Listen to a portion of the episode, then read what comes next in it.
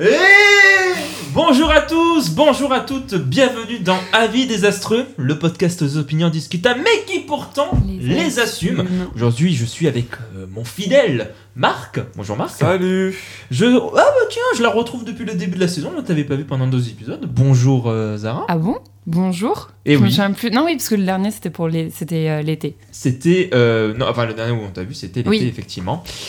I'm Et- back. Bah normalement il devait être là le troisième parce que c'est une spéciale et voilà il, il était revenu des States spécialement pour ça mais non notre cher Antoine n'est pas là à cause d'une panne de voiture donc euh, voilà envoyer des petits messages de soutien à Antoine qui avait quand même beaucoup travaillé son émission. Il n'empêche que nous sommes quand même quatre parce qu'autour de cette table il y a une personne que vous ne connaissez pas et du coup à chaque fois qu'une personne vient ici que vous ne connaissez pas je me dois de faire une présentation. Attends, attends, attends. Si elle est là aujourd'hui, c'est parce qu'elle correspond parfaitement à la thématique du jour. Elle aime les chats, trouve que les femmes c'est quand même vachement mieux que les hommes, lit des mangas comme le pape lit la Bible, et a un des films dont nous allons parler gravé à jamais sur sa peau. Par contre, j'ai rien trouvé si le réalisateur aimait particulièrement Britney Spears ou les Wings. Non, en réalité, si elle est là, c'est parce que ça fait six mois qu'elle nous demande, donc je vous demande d'accueillir Joanne Fontès. Bonjour. Bonjour ça. Joanne. Comment ça va? Bah ça va très bien, merci. Contente d'être venue sur euh, le podcast Avis désastreux Oui, bah, je Peut-être, pensais euh, pas euh, venir euh, si tôt, parce que de base tu m'avais dit en plus... euh, Ah, ça dépendait de quand on Oui, sort, euh, sortait euh, Miyazaki, ouais. euh, Exactement, donc moi j'étais plutôt en mode bon bah projet 2024, c'est pas grave, donc je suis contente que ça se passe maintenant. C'était effectivement. Là, les deux du fond, pourquoi ça parle autour d'une bouteille? C'est quoi la, c'est quoi la- la- l'histoire? Parce que ma, mon thermos est trop chaud. Donc Marc me dit si tu laisses ouvert, ça va se refroidir. Je lui dis ah putain j'ai hâte d'être aussi vieille que toi pour être aussi intelligente. L'intelligence n'est pas une question d'âge, Sarah. Euh, on Ouais. peut le voir avec des gens qui sont très vieux et pas très. Et Miyazaki malins. nous le fait bien comprendre à travers ses films. Aujourd'hui, Ah bon pas sûre. La transition incroyable bah, je suis J'ai essayé de faire une transition, mais. Raccrochez Des fois, faut mieux se passer de faire des transitions, Robin. Oh oh oh oh, et ça a été le succès de notre épisode sur la cinémathèque, je te rappelle. Donc aujourd'hui, ouais, notre première euh, hors-série de la saison consacrée à un cinéaste méconnu, car pas américain, qui vient nous sortir son quatrième dernier film dans l'indifférence la plus totale. Mais évidemment, encore une fois, euh, vous êtes chanceux, donc vous allez avoir droit à une seconde présentation pour que je vous présente l'homme du jour. Il est l'équivalent d'Orelsan pour les rappeurs blancs. Dès qu'un réalisateur d'animation japonaise sort un film, on le compare à lui en l'acclamant de son digne héritier. Contrairement à sa cousine, la souris aux grandes oreilles, il a compris qu'un personnage féminin pourrait avoir une quête un peu plus importante que vouloir finir avec un mec. Il est peut-être le seul réalisateur qui n'a Ah, pas de haters grandes dans le... Oui, qu'est-ce qu'il y a? Non mais rien. J'essaie de recoller les morceaux pendant La que je aux découvre. grandes oui. oreilles. J'étais en mode Ouais. ouais il bat. Ah vas-y vas-y. Euh, blablabla. il est peut-être le seul réalisateur qui n'a pas de haters dans le Twitter ciné, ce qui n'est normalement pas possible.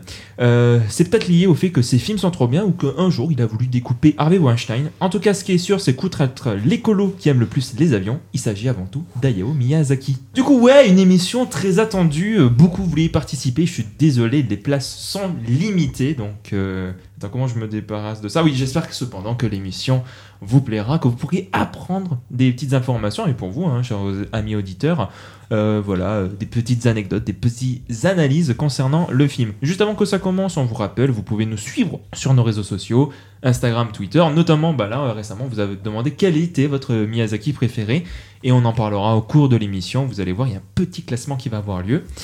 Et euh, bah oui, vous pouvez aussi partager euh, le podcast autour de vous, lui mettre euh, des 5 étoiles, comme ça, nous, ça nous permet d'avoir un meilleur référencement, d'avoir des meilleures notes, et vous, bah, ça vous permet de faire partie d'une communauté, et ça, on en a be- plus, besoin plus Oh que depuis toujours. Et, tout. Euh, et enfin, juste avant de commencer, parce que voilà, je suis quand même un gros forceur, je vous rappelle qu'il y a La Passion de Dodin Bouffant qui sort la semaine prochaine. Voilà, c'est le chef-d'œuvre. Bah, il, il sort dans, euh, trois jours après euh, ce podcast, donc je préfère prévenir tout le monde. C'est le chef-d'œuvre de cette année qui va représenter la France Robin. et qui va rafler absolument tous les Oscars parce qu'il le Selon mérite Robin.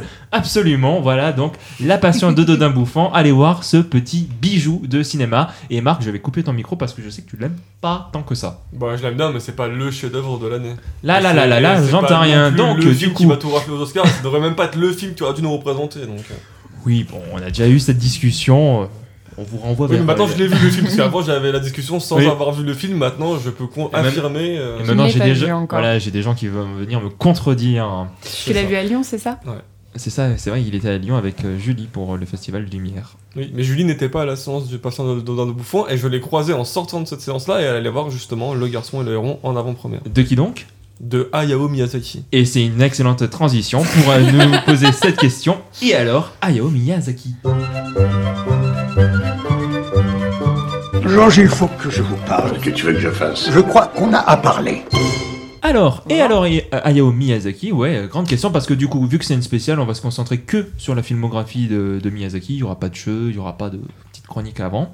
Euh, je vais vous demander, comme d'habitude, en fait, euh, vous avez normalement chacun et chacune préparé votre petite top 3 des films de Miyazaki. Et dès qu'on va aborder l'un de celui-ci, Ah, c'était juste un top 3 le top 3, Ah oui, ainsi parce que moi le- j'ai Elle a fait fait la un liste. top 10. Moi j'ai fait, j'ai fait tous les, j'ai classé tous les films en fait. ainsi que euh, le premier film que vous avez découvert du réalisateur. Et donc, dès que nous aborderons l'un de ces films, bah, vous irez buzzer comme il en est la coutume, euh, avec ce petit buzzer, Marc, euh, vu que je sais que tu aimes bien le faire, Attends, Enfin, on faut bosse, pas me dire ça, je suis super on bosse compétitive. pour, hein. on bosse pour quoi? Pour quand, le film fait partie de ton top Ah, 3 d'accord. ou quand c'est le premier film que tu as vu. Ok, Parce ça qu'en fait, tu, Ça tu peut vas être les deux aussi. Zara, t'étais déjà venu Oui, effectivement, on va les aborder de manière T'étais chronologique. déjà venu aux précédentes émissions, Zara, tu devrais Oui, savoir. c'est Mais ça, une c'est- première spéciale, c'est c'est- J'ai jamais fait de spécial moi. Elle a jamais fait de spécial. Ah oui, toi, t'es là pour toutes les spéciales. Mais moi, j'ai une culture cinématographique tellement Mais énorme. c'est. Mec, euh, Oh, c'est le fou. euh. melon du C'est cinéphile, parce qu'il se douche pas beaucoup, c'est pour ça. que je- bah, une fois par semaine et c'est largement suffisant.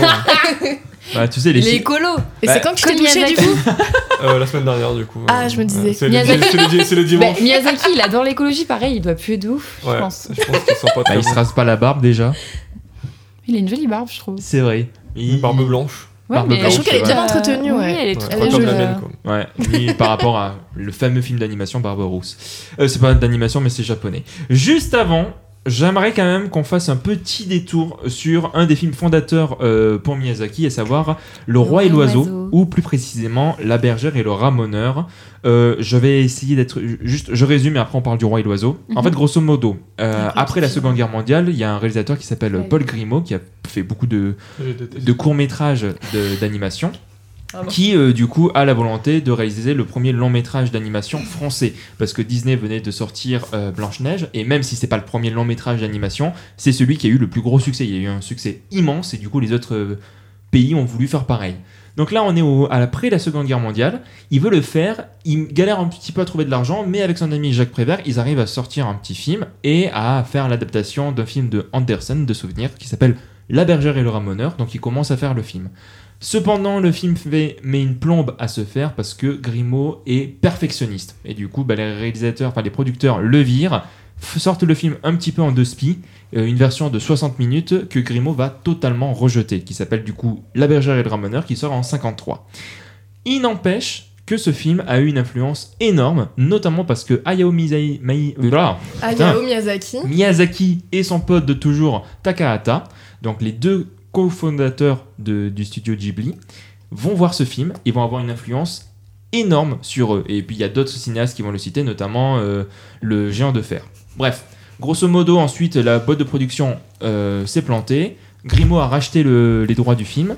Il a coupé euh, sur les 40, il en a, il a enlevé 20 minutes. Il a réanimé les 40 minutes qu'il a gardées, puis en a rajouté 40. Et du coup, dans les années 80, est sorti Le Roi et l'Oiseau. Maintenant qu'on a fait du coup l'introduction, on a tous vu ici Le Roi et l'Oiseau, il me semble.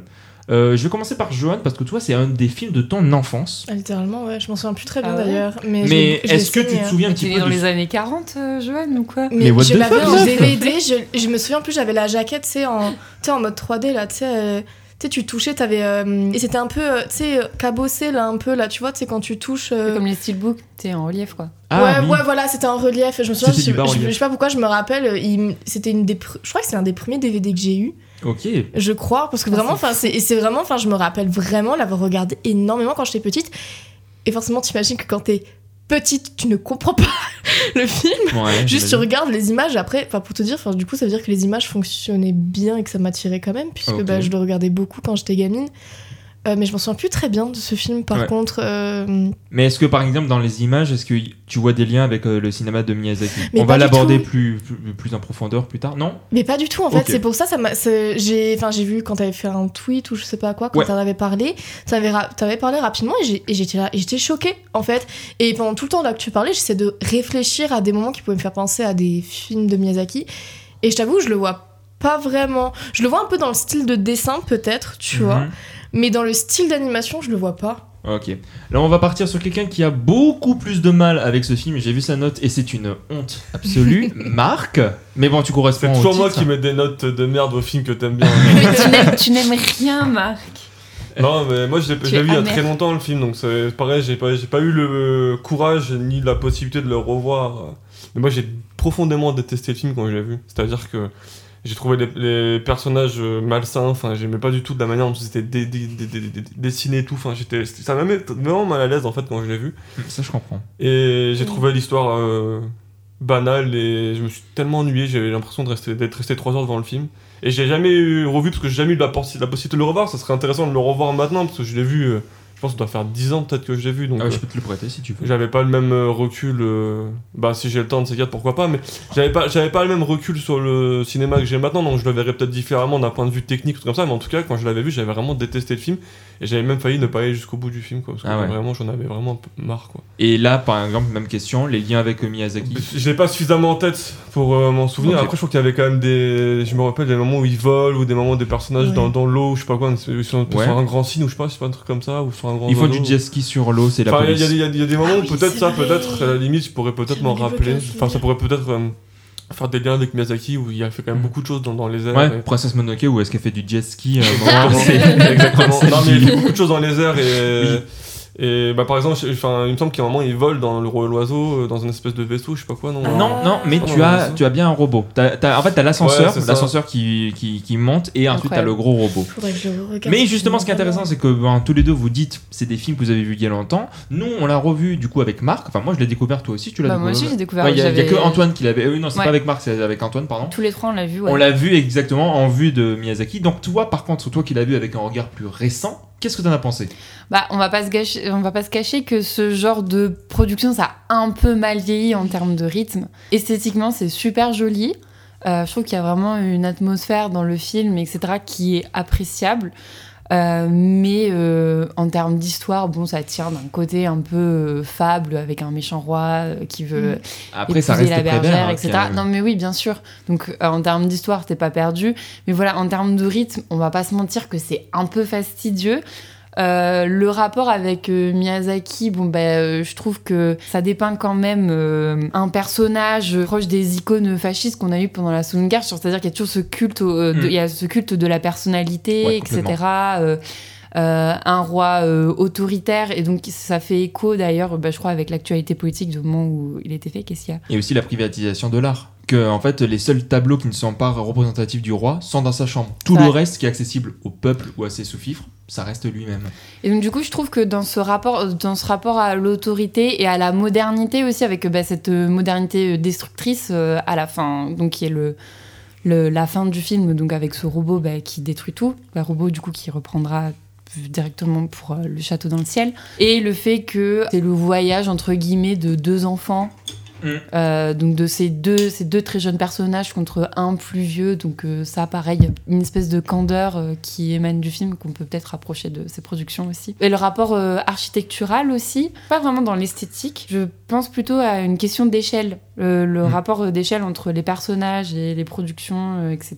Genre oui bah tu peux, tu pourras le dire après, le fait d'aller en haut, en bas, c'est vertical. oui, voilà. D'ailleurs, euh, le château, enfin l'intérieur du château me fait beaucoup penser à euh, un peintre surréaliste qui s'appelle De Chirico, qui a pas mal euh, inspiré pour certains décors à cette, à cette époque-là. Je vous montre euh, des images, peut-être, je sais pas si ça vous fait penser un petit peu à... Bah, moi, vu que j'ai plus du tout Ouais. le film en tête, c'est compliqué, mais. Ah oui, bah c'est une des, des références citées Mhm. de, je, de je- ouais, vois, mais je suis Tu vraiment vois, ces, pas sûre, ces grandes fait. allées vides avec Mm. ces arcades, etc. euh, Enfin, je trouve que la référence, euh, elle fait sens. Un peu de Escher aussi. Euh, donc, Oui. euh, c'est cool. Complètement. Bah du coup, euh, bah étonnamment, je suis peut-être celui qui a le plus aimé le film. Bon, peut-être Joanne, mais toi ensuite ça remonte à longtemps. Il faudrait que je Mais, le revoie. euh, mais c'est un film que j'ai beaucoup aimé. En fait, le seul défaut que je lui reproche, mais qui, pour, qui n'est pas vraiment un défaut, c'est ce que tu disais, Marc, c'est le fait de le rythme. Oui. Bah, toi aussi, t'en parlais un petit peu. C'est je un film. d'accord. hein. Il y a beaucoup de silence. C'est austère et c'est euh, en fait c'est pour justement appuyer à la fois la solitude du roi et le côté austère de son royaume. Donc ça s'inscrit quand même, c'est pas gratuit, ça s'inscrit dans un certain style. Après, en dehors de ça, je trouve que en termes d'architecture, de la notion des perspectives est folle. T'as évidemment ce passage où ils descendent des escaliers, c'est tellement culte que c'est carrément sur l'affiche du film. Euh, la manière dont il va construire ce château tout en verticalité. Et d'ailleurs, une des autres références, ça reste Metropolis, avec euh, justement le peuple tout en bas et la bourgeoisie et euh, la noblesse tout en haut. D'ailleurs, euh, Miyazaki va reprendre ça dans Shihiro, par exemple, juste pour, pour citer ça. La poésie, la musique est absolument sublime. Euh, l'animation, l'animation qui est d'une fluidité mais absolue. C'est ça qui m'a vraiment choqué. C'est le film date des années 80. Il n'a absolument pas vieilli sur son animation, je trouve. Sans, il y a des euh, du rythme, voilà, qui manque un petit peu. Des fois, ça, ça manque.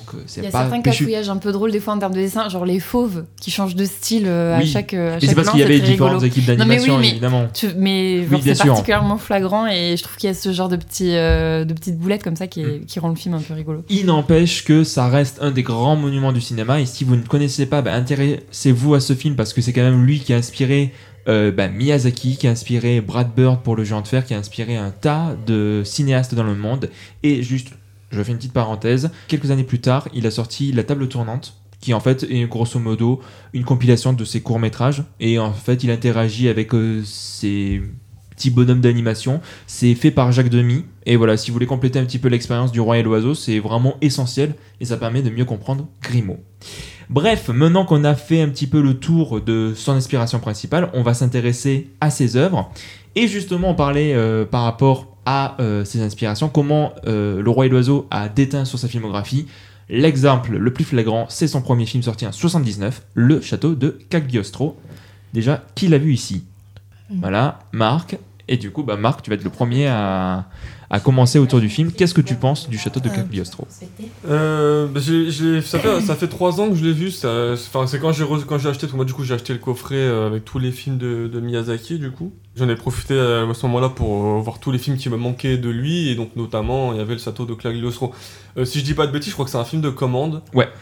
Et ça se ressent du coup, je trouve, euh, parce que, enfin, pour moi, maintenant que j'ai vu tous ces films, c'est vraiment le, son film qui a le moins son style en tout cas et qui est qui est euh, voilà qui enfin c'est du coup c'est l'histoire de, de Lupin je crois alors moi déjà en plus je suis pas forcément euh, je connais pas connaisseur forcément de Lupin Mm. donc euh, du coup quand je, quand je suis allé le voir le film je crois qu'en plus en avait déjà des films précédents je crois que c'est une suite Alors, techniquement, c'est le second long métrage. ouais, ouais, Mais après, il y a eu la série dont Miyazaki travaille dessus. voilà et en fait du coup au final comme je connais pas trop l'univers de Lupin c'est vrai que j'ai pas été spécialement emballé par le film et derrière effectivement visuellement bah c'est de l'animation elle est hyper fluide hein. enfin je trouve que c'est un c'est- très bon mais après on sent quand même que c'est un film de commande et que c'est pas lui qui est maître de, de, de, son style et de son histoire et du coup ça m'a un peu manqué parce que je trouve que ça manque un peu de, beauté de visuel de, poésie etc et du coup on, pa- on passe un bon moment mais voilà c'est pas pour moi ça reste un, un premier film donc voilà mais c'est un, un- petit Miyazaki je pense que je pense que c'est celui que j'ai apprécié le moins je pense d'ailleurs Bah, je suis assez d'accord. En fait, c'est un Miyazaki assez, je vais pas dire banal, mais c'est très sympa. C'est voilà, c'est un bon petit film. euh, voilà, il vous passera. Je crois qu'il est assez court. Il fait 1h30. C'est un, c'est un bon moment à passer. Après, ça n'a rien de fou. Néanmoins, pour avoir fait il quelques fait un peu plus que 1h30 il fait 1h40 1h40 1h40, euh, ouais. Ça, c'est 1h42. celui-là où. euh, parce qu'il y avait un Lupin the Third euh, qui est ressorti en 3D là il y a quelques temps. Ouais. Et ben justement. C'était- C'est c'est pas château de Cagliostro, c'est Non, une non, autre non. histoire. non ouais. mais par contre, il y a eu une ressortie du film en 2019 ou 2020. 2019 de souvenir.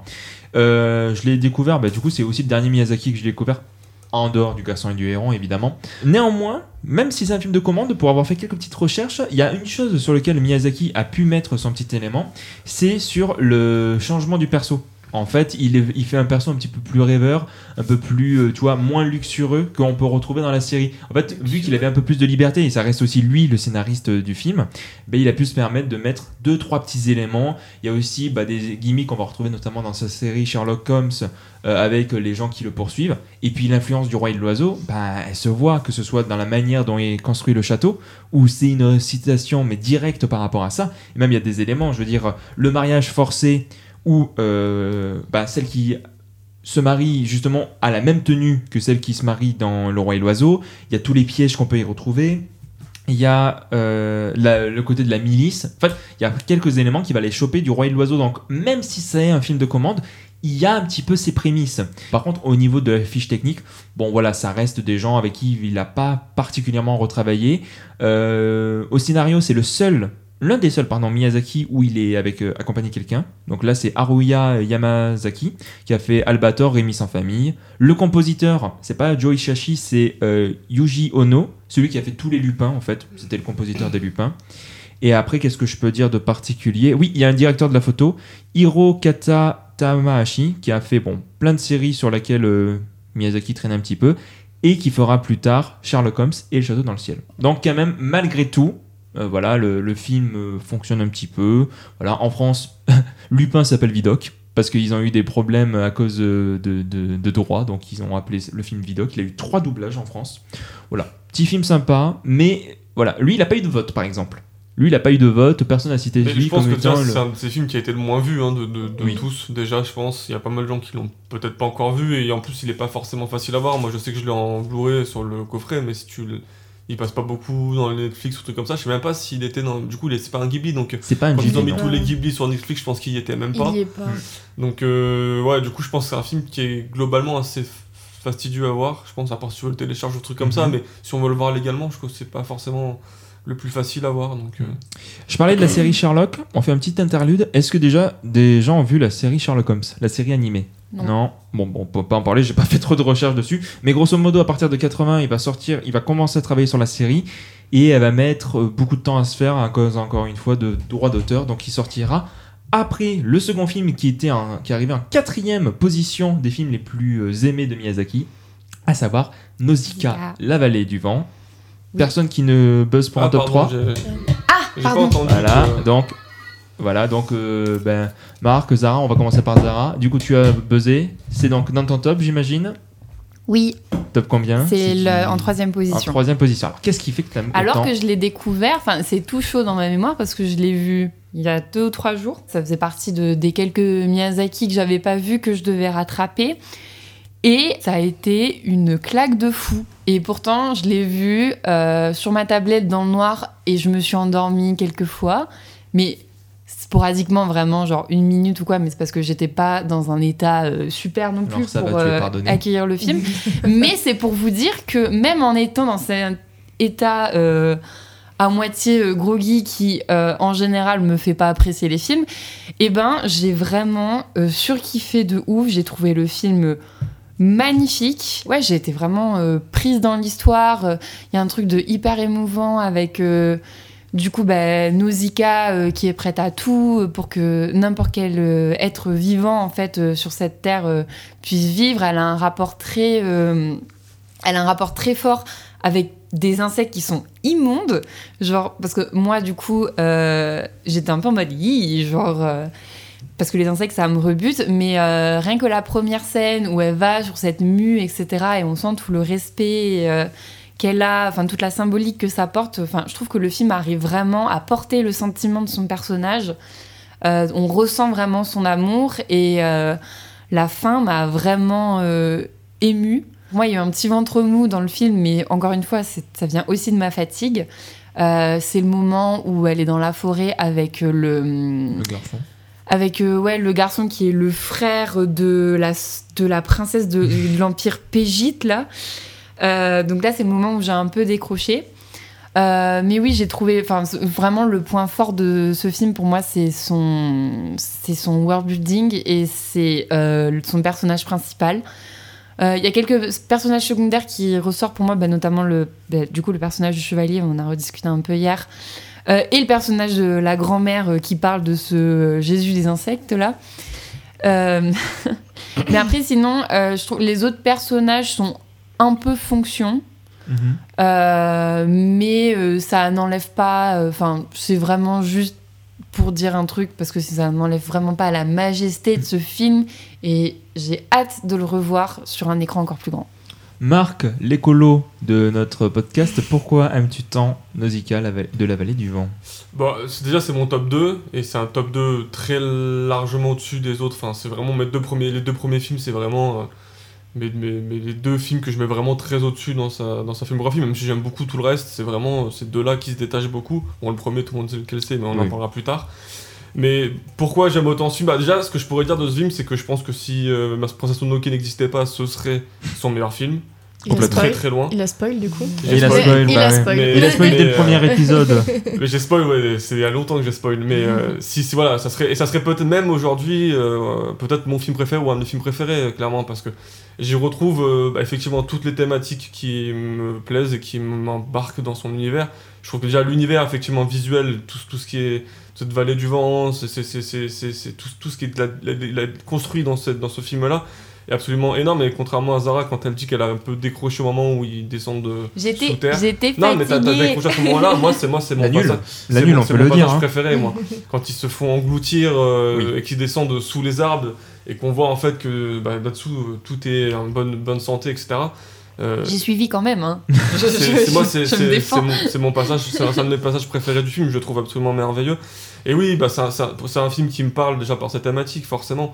Euh, en tant qu'écolo, euh, en tant que fan d'écologie, passionné de, ce- ce- de cette écologie, c'est un sujet qui me parle. Déjà, le film commence avec la chute de la révolution industrielle. Rien que déjà ça, moi, j'avais, j'ai applaudi quoi. Ouais il y a- la- moitié des- humains qui sont morts et en fait ils sont en train, ils sont en train de- d'essayer de, Un peu ton programme politique d'ailleurs. Ouais, c'est ça. hein. Et- et, euh, La scène ils avec les, euh, les, les soldats là, que tu vois, ça dure que quelques Les, les secondes. robots géants, t- enfin ouais. les, les Ouais, géants. ouais. Qui t'explique comment le monde a fini. Genre, elle marque de ouf alors que ça dure que quelques secondes et c'est un plan qui marche. Parce que c'est iconographique. Mm. et du coup, c'est, bah, ça, ça, moi, ça me fait plaisir. C'est la nature qui, se, qui, est devenue du coup dangereuse et mortelle.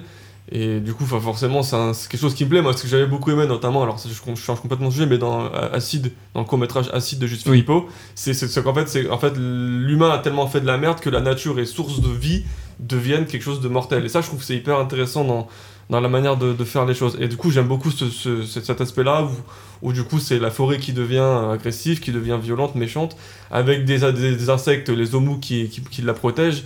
Et on a encore toujours ces humains, malgré ça, qui sont toujours aussi cons, hein, qui sont toujours, toujours aussi débiles, qui n'ont pas appris de leurs erreurs.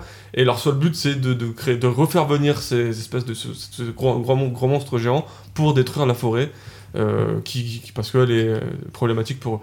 Je reviendrai un petit euh, peu là-dessus sur ce que tu dis. Du coup, c'est fou parce qu'en fait, euh, voilà, il a fait, un- il a fait, il a fait ce que je trouve énorme avec le, le cinéma de Miyazaki, notamment avec ce film, c'est qu'il arrive à faire des films qui sont dénonciateurs de quelque chose.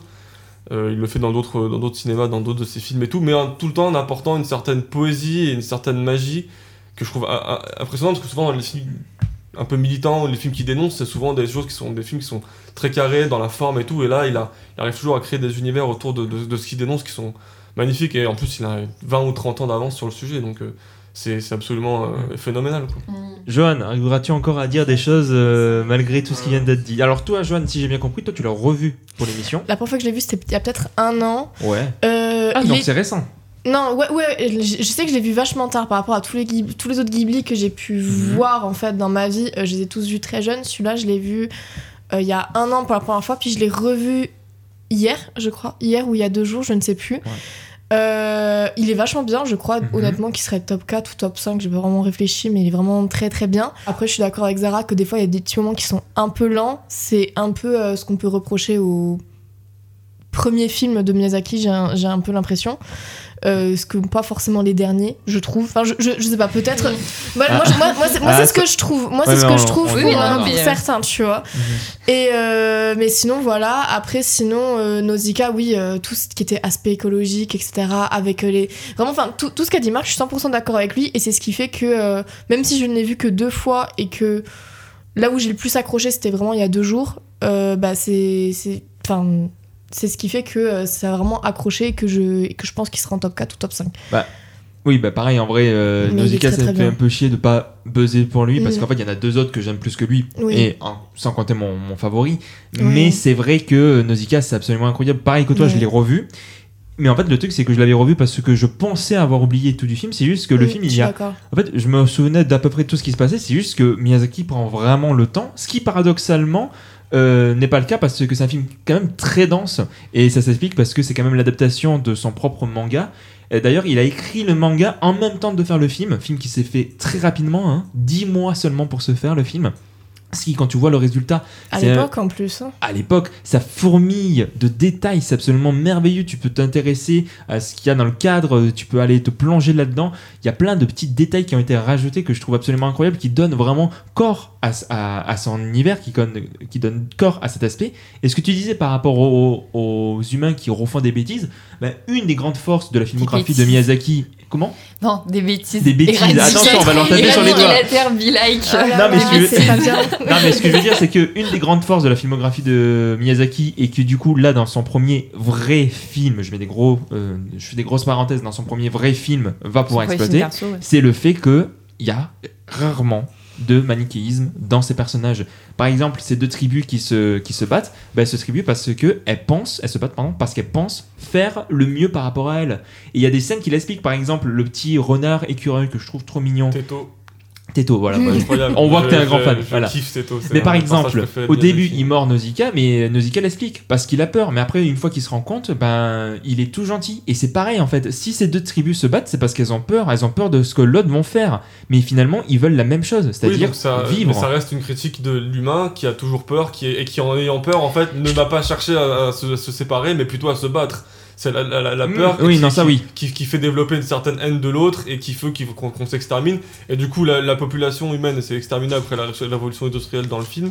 Et c'est pas pour autant qu'ils sont devenus plus intelligents et qu'ils et qu'ils essayent de se soutenir les uns l'autre. Non, ils vont continuer à avoir peur les uns des autres, de, la diffé- de leurs différences et donc de s'exterminer. Donc, du coup, t'as quand même une critique de, de, de, de, de l'humain, de l'espèce humaine, quand même. Ouais, mais par, Euh, sa, par sa fin, le film, il échappe à un certain nihilisme quand même. euh, Oui, non, mais, non, mais euh, c'est sûr que c'est moins marqué. Et puis surtout, enfin, Nausicaa, pour le coup, est quand même euh, effectivement pas trop manichéenne dans, les- dans le sens où elle essaie de protéger, d'aider tout le monde. C'est la différence, par exemple, avec San dans Princesse Mononoke, Mm. où elle, a une, une haine de l'humain qui est beaucoup plus marquée, ce que Nausicaa n'a pas du tout, et c'est la différence entre les deux films et entre les deux personnages. Euh, et c'est pour ça que moi je préfère San, parce que je suis plus proche de San euh, d'un point de Je vue. suis euh, misanthrope. je suis plus fan, plus, plus fan de ce personnage-là, mais c'est- parce que sinon les deux films ont quand même beaucoup de points communs sur beaucoup de même visuellement, même dans le, dans, les, dans beaucoup de choses, dans, même dans le dans la narration, dans les scénarios, dans les personnages et tout, il y a quand même beaucoup de similitudes. Mais je trouve que la, la principale différence entre deux, bon, c'est le côté il y, a, il y a- il y a 10 ans d'écart aussi, donc visuellement c'est deux films qui sont dans leur époque et tout, mais c'est surtout le- les deux personnages principaux, les, les- les- ces deux, ces deux personnages, Shan et, et Nausicaa, et, euh, mais effectivement oui, c'est peut-être pas son... un- mais je trouve quand même que c'est un film qui dénonce et qui critique une certaine, certaines choses de l'espèce humaine euh, qui est quand même assez euh, terrible. Quoi. Il n'empêche que je trouve que Nausicaa, euh, comme tu disais, pour moi c'est vraiment le bijou de, de, ce- de ce film, tant qu'elle a beaucoup d'humanité, qu'elle est prête à se sacrifier et qui considère, comme tu le disais Zara, que chaque vie vaut la peine d'être vécue. Ce qui est un petit peu la philosophie hein, de, de Miyazaki, la vie vaut la peine d'être vécue, c'est un Très petit peu sa philosophie. D'être euh, vécu et d'être protégé, parce que Et- du coup elle Mm. essaye de sauver le maximum d'êtres, que ce soit des d'êtres humains Faut que je vous ou- raconte ou que j'ai cru, mais- faut que je vous raconte, j'ai cru qu'on voyait son cul énormément par Ouais. contre, parce que t'as énormément de plans quand t'es vol en planeur, et je me dis mais c'est pas possible, genre il, il fait des plans, euh, tu sais à la animée, genre pour qu'on voit le, le fiac des meufs tout le temps. Et en fait, euh, j'ai mis énormément de temps à comprendre que c'était un leggings qui était Eh de oui. la couleur de sa peau. Enfin, genre qu'elle avait une espèce de pantalon, mais blanc. Mais comme ils sont tous très blancs aussi, au début, je me suis dit, oh, Miyazaki, t'abuses quand même et tout. Mais en fait, non. Non, elle est juste Parce que- habillée, quoi. mais au début, j'arrivais pas. à me- Mais au début, du coup, ça m'a, ça a fait que je voulais, que j'avais du mal à rentrer dans le film parce que j'étais en mode, mais je vais pas kiffer un film où on voit le cul d'une gamine tous les 30 secondes. Et, En fait, j'avais tort. Et on n'a pas, on n'a pas parlé d'un truc quand même qui est euh, l'arrivée de Joe Hisaishi dans le, dans le cinéma de Et- Miyazaki et il a fait une euh, composition pour ce film qui est absolument magnifique. Et justement, j'allais en parler. qui est très c'est- marqué 80 des fois. Par contre, t'as des petits points, points. Oui, bah, genre, t'as des, le- t'as des le sons qui film, ont mal vieilli. Même visuellement, il est très marqué euh, années Oui, 80. oui, oui, mais, notamment dans les sons, des euh, fois, t'as des gros silences, ça fait point, point, point, ce genre de truc, tu vois. C'est c'est Bah, assez drôle. Justement, sur l'équipe technique, euh, c'est sa première collaboration. À partir de là, il va continuer de faire tous les Miyazaki, quelques Ghibli de temps en temps. Euh, et Kitano, d'ailleurs, on vous invite à découvrir la filmographie de Kitano. Ce qui est intéressant, c'est que pour euh, Itsuhashi, c'est vraiment le film qui va le permettre de se faire connaître. Et d'ailleurs, même pour euh, Miyazaki, ça va être un gros succès, à tel point que, en plus de bah, faire un syndicat et une grève, il va se détacher et il va produire avec son pote Takahata le studio Ghibli dont on parle depuis tout à l'heure. Juste avant de parler du premier film euh, qu'ils ont fait, j'aimerais juste parler des monteurs qui ont travaillé sur Nausicaa. Euh, Je crois avait dit les menteurs. Et alors, des menteurs, je ne sais Ouais, pas. ils l'ont mis sur leur CV et c'était même pas vrai. Ben, grave, Alors, qu'est-ce qu'il dit Il y, a là trois, il y a trois monteurs. Il y a trois monteurs. Sur les trois, il y en a un qui est plus. Tous les films, ça va être comme ça. Non, non, non, non, non, mais, non, non, parce qu'après, tu, non, tu vas voir. Là, ça vaut vraiment vrai le coup que j'en beaucoup, ça parle. va être long quoi. Non, non, non, mais, non, mais vous allez voir. Non, non, vous allez voir. Vraiment, ça vaut le coup que j'en parle. Sur les trois, il y en Le a, deuxième va vous surprendre. il y en a un classique. Voilà, il fait du montage. Il va aller sur Souvenir goutte à goutte. Aussi, aussi de Ghibli, tu vois. Ok. Il y en a un, il fait. Non, ça se dit Ghibli euh, là-bas. Bon, après, si tu veux faire la française, on c'est dit Ghibli. On est ita- on dit italien, donc c'est italien, donc c'est Ghibli. Non, non, c'est Ghibli. Ça se prononce Ghibli. C'est italien. Je, Oui, ça vient d'un mot italien. je, bah, ça se prononce Ghibli pourtant. Bref. Peut-être à la japonaise, mais pas à l'italienne. C'est italien parce que ça vient d'un mo- ça vient d'un moteur d'avion. Je sais. Ben voilà. Oui, mais j'ai dit Ghibli quand même. Bref, qu'est-ce qui s'est passé après? Ben, Il y en a un autre qui a fait Sonia goutte à goutte et qui a monté ensuite des films de cul. Et il y en a un, et alors je veux vous parler de lui parce que lui il est extraordinaire. Ah, c'est pour ça que t'as dit Non, ça. attends, tout attends, à il est extraordinaire. Devinez combien de films il a monté dans sa vie. Devinez. Deux. 14 C'est 000. beaucoup du coup, non? Quand, euh, N'exagérons pas, pas 14 14 000. 000. Zara. Non, non, non, non, non, mais euh, jouez sérieusement. Non, mais Euh, Zara, trop 300, bête, tu crois 300 qu'on peut plus. monter 14 000 Quoi 500 Plus. 1000 560. 1000. Il a monté 1000 Et t'as films. vu, j'ai dit 14 000. Il a monté Zara, du coup. 1000 À 14 près, 1040 films. Et à part Nausicaa, et ça me détruit de rire, tous c'est du cul. Il a fait que du montage de films de cul. Je ne sais Ah. pas comment il s'est retrouvé sur Nausicaa. C'est peut-être pour ça, Zara, que tu pensais qu'on voyait les fesses de Nausicaa. Non, mais Il laissait penser ça, C'est peut-être. incroyable. Euh, Miyazaki, c'est même, euh, je veux dire, il y a un autre type, il a fait Sonia goutte à goutte et après il est venu monter du cul. Je trouve ça incroyable. Leur euh, voilà et le gars a monté 1040 films de cul. C'est énorme. Je sais pas Du coup, combien. les besoins de l'émission, tu les as tous vus, c'est ça Ouais, alors groupe fais un petit classement d'ailleurs. voilà. On change, Mais Miyazaki finalement on s'en fout. Mais, euh, mais, mais c'est quoi C'est du hentai ou des films de C'est cul c'est des films, c'est euh, du coup Ouais, de, de la, de la chair. Oui, quoi. mais c'est pas de l'animation, quoi. c'est pas de l'animation, Ok, enfin en tout cas de ce pas. que j'ai compris. euh. Oh là Que là. euh, vraiment, il a pas même analysé. Le mec a carrément changé de registre, mais complet, quoi. Euh, voilà. Mais non, il faisait déjà du cul avant, même c'est pas ça qui est fou. Ah, c'est juste, qui il est a fait Ok, Nausicaa, petite expérience, pourquoi pas. Voilà, ça sera sympa sur le CV. Les gens qui disent alors tout ça c'est bien, mais alors euh, qu'est-ce que c'est Nausicaa là? Je vais pas vous prendre pour ça. Bref, on a parlé du studio Ghibli ou Ghibli selon euh, Madame Zara. Et leur premier film n'est rien d'autre que Le Château dans le ciel. S'il fait partie de votre top, je vous demande d'appuyer. Voilà.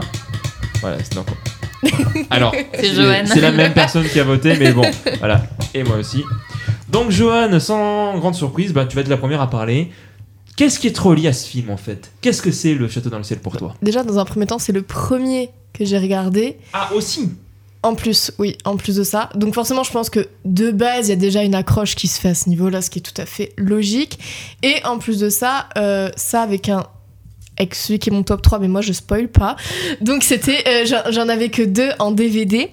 Et euh, du coup, le Château d'Anciel faisait partie de ceux que j'avais en DVD. Et je, comme le Roi et l'Oiseau, par exemple, je l'ai saigné en fait. Et euh, sauf que celui-là était vraiment, enfin, pareil que le Roi et l'Oiseau, je pense au niveau des dessins, etc. La musique, la musique, la musique, je trouve qu'on en parle vraiment pas beaucoup de la musique du Château dans le ciel. On parle beaucoup de la musique de tous les autres, mais la musique du Château dans le ciel, moi, je vous jure, j'y pense, je suis émue, j'en ai les larmes aux yeux, tu vois. Genre là, vous voyez, enfin, vra- vraiment, enfin, ça me, c'est un film qui me qui me procure des émotions mais incroyables enfin je sais je vais pas bien je le regarde je vais bien je le regarde enfin vraiment c'est même top, ils ont mon top 3 de mes des films Préféré de tous les de temps. tous même. les temps en fait clairement Mhm. ce film il est vraiment euh, euh, moi j'ai beaucoup aimé parce que fait bah mettre en scène des enfants en plus ça dans un monde qui était si euh, difficile en fait genre en guerre cruel etc enfin tu sais moi je trouvais ça je trouve que ça apportait beaucoup de pureté au film en fait.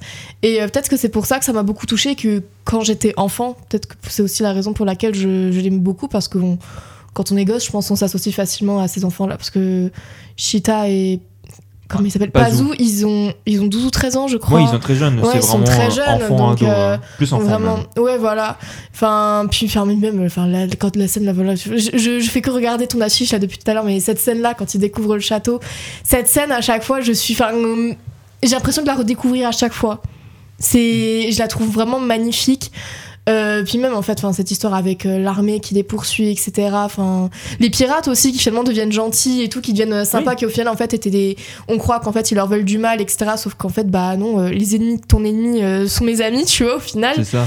donc, enfin, vraiment, enfin, je trouve que ce film est rempli de. C'est une très belle poésie. Euh, il est rempli de, enfin, de pureté, de, enfin, de, bref, de plein de choses qui font que du bien. Juste, s'il faut faire une seule et unique critique, je pense que tu. Enfin, de toute façon, tout, tout le monde, tout le monde en parle. C'est après, c'est l'époque pour le dire entre guillemets, parce qu'il date des années 80, il est 90, sorti en 86, 80, 86, ouais, ouais. 86, j'étais pas sûre. Euh, bah, c'est que bah, comme on l'a dit, elle a 13 ans. Quand elle se retrouve avec les pirates, euh, bah, il y a juste la daronne qui, est, qui doit avoir une soixantaine d'années, un truc comme ça, et il y a tous ces. Ouais, je mais des enfants, c'est gros guillemets, hein, c'est oui. pas ces gosses. Des Les mecs qui doivent avoir genre entre 20 et 30 ans, voire plus, en fait, qui tombent complètement fou amoureux d'elle, mais bon, je veux dire. D'un autre côté, certes, ils ont physiquement 20 ou 30 ans, mais dans leur tête, ça m'étonnerait qu'ils aient réellement 20 ou 30 ans. Je pense qu'ils sont Oui. restés à l'âge de 10 ans et quelques. Donc forcément, quand ils voient une autre femme que leur mère, euh, qui fait à manger, qui fait le ménage, etc., et qui, qui, qui, qui- qui est mignonne en plus, ça, mais bon, même si c'est une gamine, bah voilà, bah eux, ils ont pas, ils sont pas allés plus loin que ça en fait. Oui, oui. Même si je trouve que c'est très moyen, je Beaucoup d'hommes pensent comme ça d'ailleurs, je pense. Oui, oui, totalement. Je suis allé au Hellfest pour ça. Voilà, et à tel point que tu as le symbole de la Piuta Ouais. euh, sur ton cou, Exactement. partie de gauche. C'est ça, Exact, je suis trop partie fort. gauche. Ouais. Exact, et si voilà, donc euh, un film qui te marque. Et même, j'ai cru comprendre que tu voulais aller à l'étape d'après pour le tatouage, tu voulais carrément te faire le, château, c'est ça? Non T'avais pas dit sur que t'as Twitter vu ça Twitter, t'en as parlé. Ah putain, oui, c'est vrai, je me suis dit, j'en ai parlé, mais où déjà Je suis mentaliste en fait, Ouais, c'est ça. ça. Euh, oui, oui. Donc, J'aimerais pas le- faire le château, mais faire le robot. Ok, Voilà, les gardiens du. euh, Enfin, un des. Parce que je trouve qu'ils sont très beaux et qu'en tatouage, ça doit rendre incroyable. Bah, je te rejoins sur, sur pas mal de choses que tu dis par rapport au château dans le ciel. C'est que euh, là, tu vois, dans Nausicaa, on va avoir le côté assez écolo et pacifiste quand même. Il manque, même si le film va en avoir, la- toute la partie onirique qu'on connaît de son cinéma. Là, dans Le Château dans le ciel, je trouve qu'on plonge totalement dans la partie onirique. Bon, Marc est pas d'accord, Non, mais c'est parce que tu n'es pas objectif. non, mais oui, il y a l'onirisme dans Ah Nausicaa, mais je trouve que c'est rien. S'il n'y a pas d'honorisme dans Nausicaa, il y en a dans aucun film, hein, parce que. Je, je trouve que il, il est bien plus présent, en tout cas il me touche bien plus dans Le Château dans le ciel. Euh, voilà, qui. Oh, arrêtez de dire non! Mais on a le droit d'être pas d'accord, c'est bon. Oui, mais c'est mon film dérange pas préféré. Mais on te dérange pas pendant ta tirade. Si vous me dérangez à faire Laisse-nous votre nom là, comme ça, dans le silence. de notre côté. Bref, voilà, pareil, je trouve que la, la musique est sublime. Euh, J'aime beaucoup tous les personnages, comment, tu vois, ces pirates qui au début, bah, t'es contre eux, ensuite tu vas ah, t'y attacher un petit peu par le, le côté un petit peu maladroit, le côté un petit peu euh, fonce dedans, tu vois. Euh, la manière dont il va aussi euh, décrire un petit peu les ouvriers, quelque chose qui va revenir souvent dans la filmographie de Miyazaki, euh, le, le travail, euh, les prolétaires, quelque chose qui va beaucoup attacher d'importance. Bah, le passage dans les sous-sols, c'est directement repris de, du Roi et l'Oiseau pour moi. Le moment où Mm. t'as les deux enfants Oui. euh, qui vont parler aux, bah, aux, aux gens dans les mines, t'as Ah oui. clairement, et clairement ce le passage-là et justement le, c'est le second le film où l'inspiration du roi et l'oiseau est le plus évidente je trouve c'est Cagliostro lui et Shiro on y reviendra plus tard. Bon Shiro c'est plus par petite touche par petite touche mais voilà et ensuite j'ai découvert très récemment et c'est peut-être une des raisons pour lesquelles c'est aussi un des films qui me marque le plus euh, c'est que euh, Miyazaki s'est inspiré de- d'un tas de choses pour euh, justement le design du château dans le ciel dans un village qui se trouve à une heure et quart d'ici à savoir Ah Corde oui. sur ciel Oui. Ah mais je l'ai vu quand j'y suis ta en plus story. à Corde sur Ciel. Faudrait Bah, que j'y mais aille. Corde sur ciel c'est littéralement un des, villages de mon enfance Ouais, je suis pas trop Je te d'accord. montrerai une photo tout à l'heure. Je te montrerai une photo, tu verras la ressemblance est là. Non, non, mais une de mes photos. Ah oui, bah ah oui, bah Euh, désolé, il faut soit non, ta photo. mais comme ça, ça me fait de la genre Google. Images, genre Google. Images peut pas, peut pas Mais me je Non, parce mais je que- suis d'accord avec toi parce qu'en fait le T'as le côté nuage et oui tout. voilà exactement c'est pour ça en fait après sinon la ressemblance directement entre la gueule Oui. du village et la gueule du château pas du tout C'est plus Mais, inspiré de euh, Oui, Babylone. voilà, ouais, mais c'est pas euh, Oh, hé faut, faut le savoir je veux dire bon, quand quoi, non, genre oui. euh, c'est un village en haut d'une montagne. Oui, euh, mais enfin, totalement. non, mais, Miyazaki était là, il a vu le, le truc, Ah. il a dit euh, bon, bah voilà. Dans ce cas-là, euh, Rocamadour, euh, tu vois, genre. Non, mais, Non, bah, euh, pareil Bah voilà, non mais ce que je veux dire c'est que, et c'est littéralement des, des villages de mon enfance, j'y, passais- j'y, j'y allais pratiquement chaque mois pour aller voir mes grands-parents, je devais passer par ce village, et c'est un village qui a nourri mon imaginaire. je vais trop y aller là Et je me demande si, inconsciemment, tu vois, le faire. fait que je sois au- aussi attaché à ce film, ça vient pas de mon enfance. et moi Bref. ça y joue ouais. Zara, Marc, allez, Zara. Et ben moi, c'est un de mes Miyazaki qui est dans le plus bas de mon classement. Il est sixième aussi dans les classements euh, Euh, attends, Des abonnés. là il est. sur combien sur euh, 8. ouais Ou 7. 7 Moi, pour moi, il Ah, est c'est- septième. Ah bah, voilà, sur ouais. combien Euh, Bah, J'en sur ai les- 10. Non, parce qu'en fait, il y en a que j'ai mis à la même position. Ok, d'accord. Un point que, qui est très important à dire dans cette émission, c'est-à-dire qu'il y a des films qu'on va mettre en bas de nos classements parce que ben, c'est le, c'est le but de l'émission, c'est le jeu. Mais tous les Miyazaki, enfin je veux dire, c'est en bas de mon classement pour un Miyazaki. Je, je veux dire, globalement, Mm. même les Miyazaki que j'ai, qui m'ont moins. Enfin, je les ai pas aimés, entre guillemets, juste parce qu'ils m'ont moins touché. Mais euh, je veux dire, voilà, ça reste évidemment que Château dans le ciel et que ça reste un film euh, super important, etc. N'empêche que moi, quand je l'ai vu, ça ne m'a pas touché. Euh, je l'ai trouvé sympa en fait. Du coup, je vais pas pouvoir aller euh, au-delà de ce que vous avez dit. En fait, je pense que c'est le côté un peu. euh, Ouais, je sais pas, il y a un côté un peu doucereux euh, qui m'a pas m'a pas touché alors que le côté enfantin presque niais, il m'a eu par exemple sur un film comme Pogno, tu vois. Mais le château dans le ciel avec toutes les qualités intrinsèques que, que vous reconnaissez, voilà, moi c'est pas un film qui m'a marqué. Euh, par contre, j'ai trouvé ça super intéressant en faisant des recherches que du coup, le château de Laputa c'est directement tiré euh, du troisième voyage de, des- Mm. du livre des voyages de Gulliver. Euh, donc, et le nom de la cité Laputa est directement tiré d'une cité euh, qu'il y a dans les voyages de Gulliver. Et c'est une cité euh, qui a été, euh, bah, pareil, à l'abandon, déchue, parce que euh, ses habitants, en gros, se sont trop, euh, comment dire, reposés sur, euh, disons, le savoir philosophique ou quoi, enfin, que sur un truc un peu. Que, ils se sont reposés que sur l'intelligentsia. Du coup, ils se sont un peu complaints dans leur euh, intelligence, et donc, du coup, ça a mené la cité à la perte.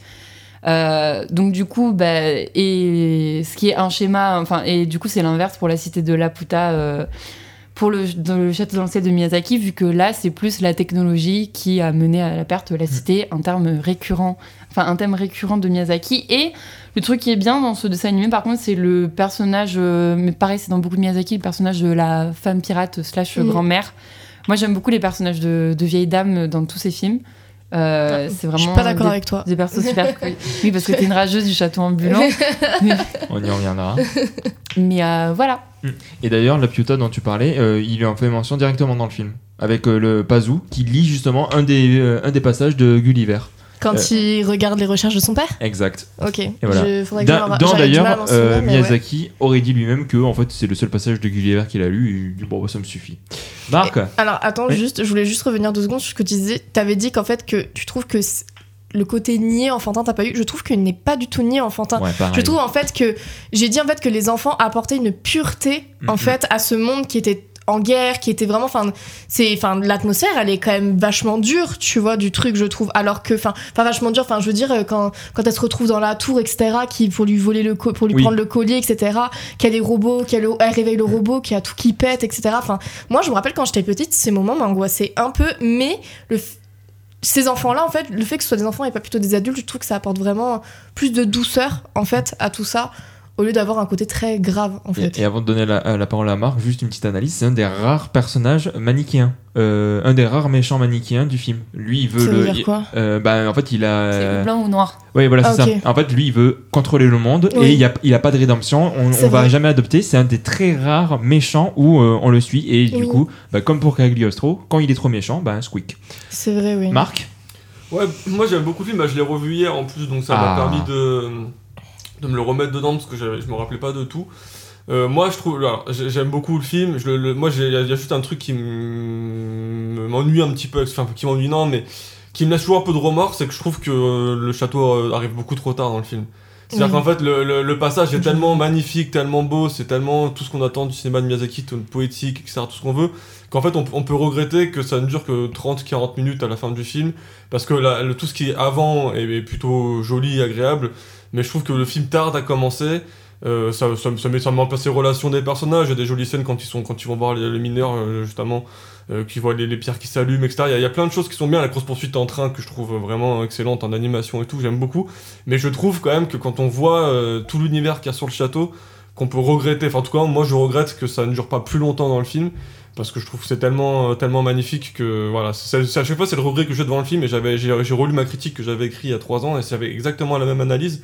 Après j'aime, j'aime, j'aime bien, euh, j'aime, enfin il est quatrième du coup, il, est- il échoue de très peu dans être mon Ouais. top 3. Parce que en fait, il y, a- il y a des choses que j'aime moins dans ce film que dans celui qui est troisième, c'est les personnages. En fait, du coup, vous parliez tout à l'heure de la mamie, euh, machin. Moi, les, les pirates, ils m'énervent complètement Oh. dans le film. je les supporte pas et j'ai pas d'empathie pour eux. Et en fait, à la fin, quand tu les vois piquer la- les, les machins, ça me fait pas rire du tout. Des trésors et tout, parce que je trouve qu'en fait, il représente finalement euh, un petit peu aussi ce que critique Miyazaki dans le film. C'est encore une fois, c'est des humains. Il y en a un qui est ultra méchant, qui veut gouverner, qui veut tout avoir toutes les richesses, qui veut machin. Et t'as les pirates qui veulent aussi voler des sous et tout. Et ça, je trouve, enfin, c'est- des personnages pour lesquels j'arrive pas à avoir de l'empathie dans le film. Et du coup, je les aime pas trop. Et euh, par contre, j'aime beaucoup euh, Shita et Pazu, mais euh, c'est vrai que ces personnages-là, je les aime moins. Euh, les robots, je les trouve bien, mais j'ai moins, je, je- je suis moins fan que d'autres personnages qui sont dans d'autres uni- univers de Miyazaki. Donc c'est pour ça qu'il échoue de peu, mais après, je trouve que. Enfin, tu on, on, je parlais de la musique tout à l'heure, moi je trouve qu'effectivement, on n'en parle pas suffisamment, mais la musique du Château d'Ancien, elle est incroyable. Notamment la scène où, elle, elle- au tout début du film, où elle tombe avec son pendentif, il y a une musique qui est absolument Oui. magnifique. Et de manière générale, la musique est, très très belle et elle, apporte beaucoup de poésie euh, musicale au film qui, a, qui manque, qui manque, qui manque déjà pas beaucoup de poésie visuelle. Donc voilà, c'est un film que j'aime énormément, que j'aime beaucoup, mais il y a toujours il y a deux trois petits défauts qui font que du coup il est quatrième. Mais bon, après c'est vraiment ça joue vraiment sur des détails quoi. Et euh, bah là, ce qu'on peut dire d'un point de vue de l'équipe technique, c'est qu'il va du coup avoir son monteur officiel, à savoir euh, Takeshi euh, Seyama. À partir de là, ça va être lui qui va monter tous ses autres films. On va aborder donc du coup son quatrième film sorti en 88 et étonnamment, il est eu que il est septième. C'est un des plus, euh, un des moins bas, euh, bas notés, mais au moins il a des votes. À savoir Mon voisin Totoro. Ok. Je comprends, il est un Il est peu dans sous ton côté. top Il n'est pas dans mon top. Mais c'est juste Ah. le premier film que j'ai découvert de Mm. Totoro Ah et oui, euh, ah oui, de, de buzz- Totoro de le- Miyazaki. Le buzz, ça va aussi. et pour du ça. coup, euh, comment? Non, j'ai oublié que le, le, Oui, le ah. buzzer, Ah, c'était toi aussi, aussi. pour euh, truc d'enfant. Je vais être très court. C'est un film que voilà, j'avais entendu parler, voilà, plein de fois. C'est mignon. J'ai pas grand chose à dire. Après, bon, Mhm. j'ai deux trois petits trucs à dire autour du film, mais sur le film en lui-même, je trouve ça mignon. Je l'ai revu, je retrouve ça mignon, mais après, c'est pas un film qui m'engage plus que ça. C'est un des Miyazaki sur lequel j'ai le moins d'affect. Pourtant, c'est celui que j'ai découvert en premier, mais je l'ai découvert genre à 17 ans. 17 ans, tendant Ah. vers 18. J'ai découvert les Miyazaki extrêmement tard. Voilà, donc euh, c'est tout ce que j'avais à dire sur Totoro. Zara, Bah pareil, du coup, on l'a vu en même temps. c'est ça. Euh, moi, c'est mon plus bas du classement. Parce que, bah, pareil, en fait, j'ai trouvé ça très sympa, c'est très joli. Et Totoro, il me fait trop bader.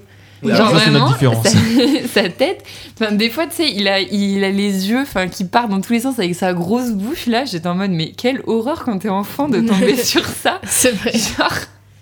Donc voilà, euh, en fait le film m'a fait rire parce que j'essayais un peu de me divertir en regardant le film, euh, notamment avec ce père qui s'en bat les couilles de ce qui arrive à ses gamines. Ces gamines Genre- qui s'en vont dans la forêt Oui, et tout, genre- ils les retrouvent pas pendant Mais 20 elles minutes. sont, à, elles, euh, sont à 30, elles sont à 30 mètres au-dessus du sol sur le putain d'arbre et lui il est en mode Hmm, je fais mes mots croisés. Exactement, exactement. Je suis d'accord avec toi. Ça, Donc c'est un peu drôle.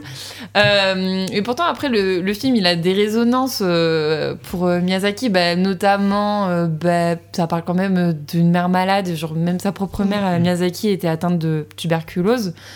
Euh, donc il y a quand même, enfin il y a des touches à lui dans le film, bah, toujours le rapport à la nature parce que Totoro voilà c'est une espèce de troll euh, qui fait pousser des trucs. euh, euh, mais bon, il y a- là, on retrouve pas ce rapport à, à cette modernité destructrice. C'est plus un film sur la famille euh, Mhm. et sur les liens qui nous unissent et une entité euh, qui va être là pour aider euh, les gamines à un peu égayer leur quotidien.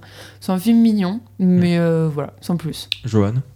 Moi, je suis d'accord. C'est un film mignon, voilà, comme il traite pas de thématiques qui sont très poignantes. En fait, forcément, moi, je trouve ça normal que qu'il soit septième. Enfin, ça- c'est compréhensible, pas forcément normal, mais c'est compréhensible. Je pense que tout le monde l'apprécie.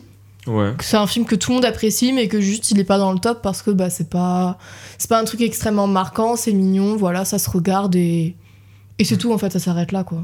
Marc? Bah moi je l'ai vu il y a une heure donc euh, du coup je l'ai bien, bien- je l'ai bien en tête.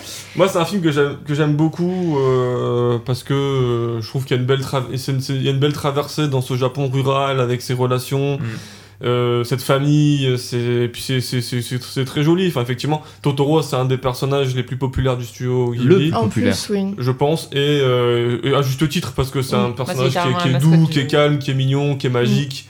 Et, euh, et, et on, on l'aime, moi, moi, je trouve, moi, je trouve qu'on l'aime pour ça. Et, euh, et c'est pas le personnage que je préfère de- du, du studio, mais je, je l'aime- je l'aime beaucoup. Et moi, je, moi, il me fait pas peur. Je trouve vraiment. J'aime beaucoup. Et euh, il y a des scènes qui sont quand même marquantes dans le cinéma, notamment la scène du Chabus. Euh, la scène Oui. où ils, sont, où Ah ils attendent oui. euh, dans, le noir avec la lumière euh, sous, le, sous la pluie. Là, il euh, fait peur. que Totoro rigole, bah non, Totoro rigole avec les, avec les gouttes de pluie et tout. Moi, il me fait pas du tout peur, je trouve, je trouve marrant. Et, euh, et qu'il y a ce chabus qui arrive et qu'il y a cette. Voilà, ça, moi, c'est, c'est- c'est un univers, je trouve, qui, quand même fait, qui fait rêver. Après, effectivement, ça reste quand même plutôt sur le bas de sa filmographie parce que c'est pas un film que je trouve excessivement marquant par ce qu'il traite. Mais effectivement, très important, je l'ai noté aussi dans ma critique, ce, ce, ce personnage presque auto- autobiographique de, de la mère. Parce qu'effectivement, la mère dans le film, elle a une tuberculose et sa mère a une tuberculose et elle a- il a été éloigné pendant quelques années de sa mère quand il était jeune. Et je pense que du coup, il y a des thématiques qui reviennent, notamment. euh, euh. bah, la peur de perdre un pote, l'approche, la- l'absence de la mère et tout dans le film et tout. Et je pense que c'est des choses qu'il a peut-être lui-même vécu et qu'il a voulu mettre dans ce film.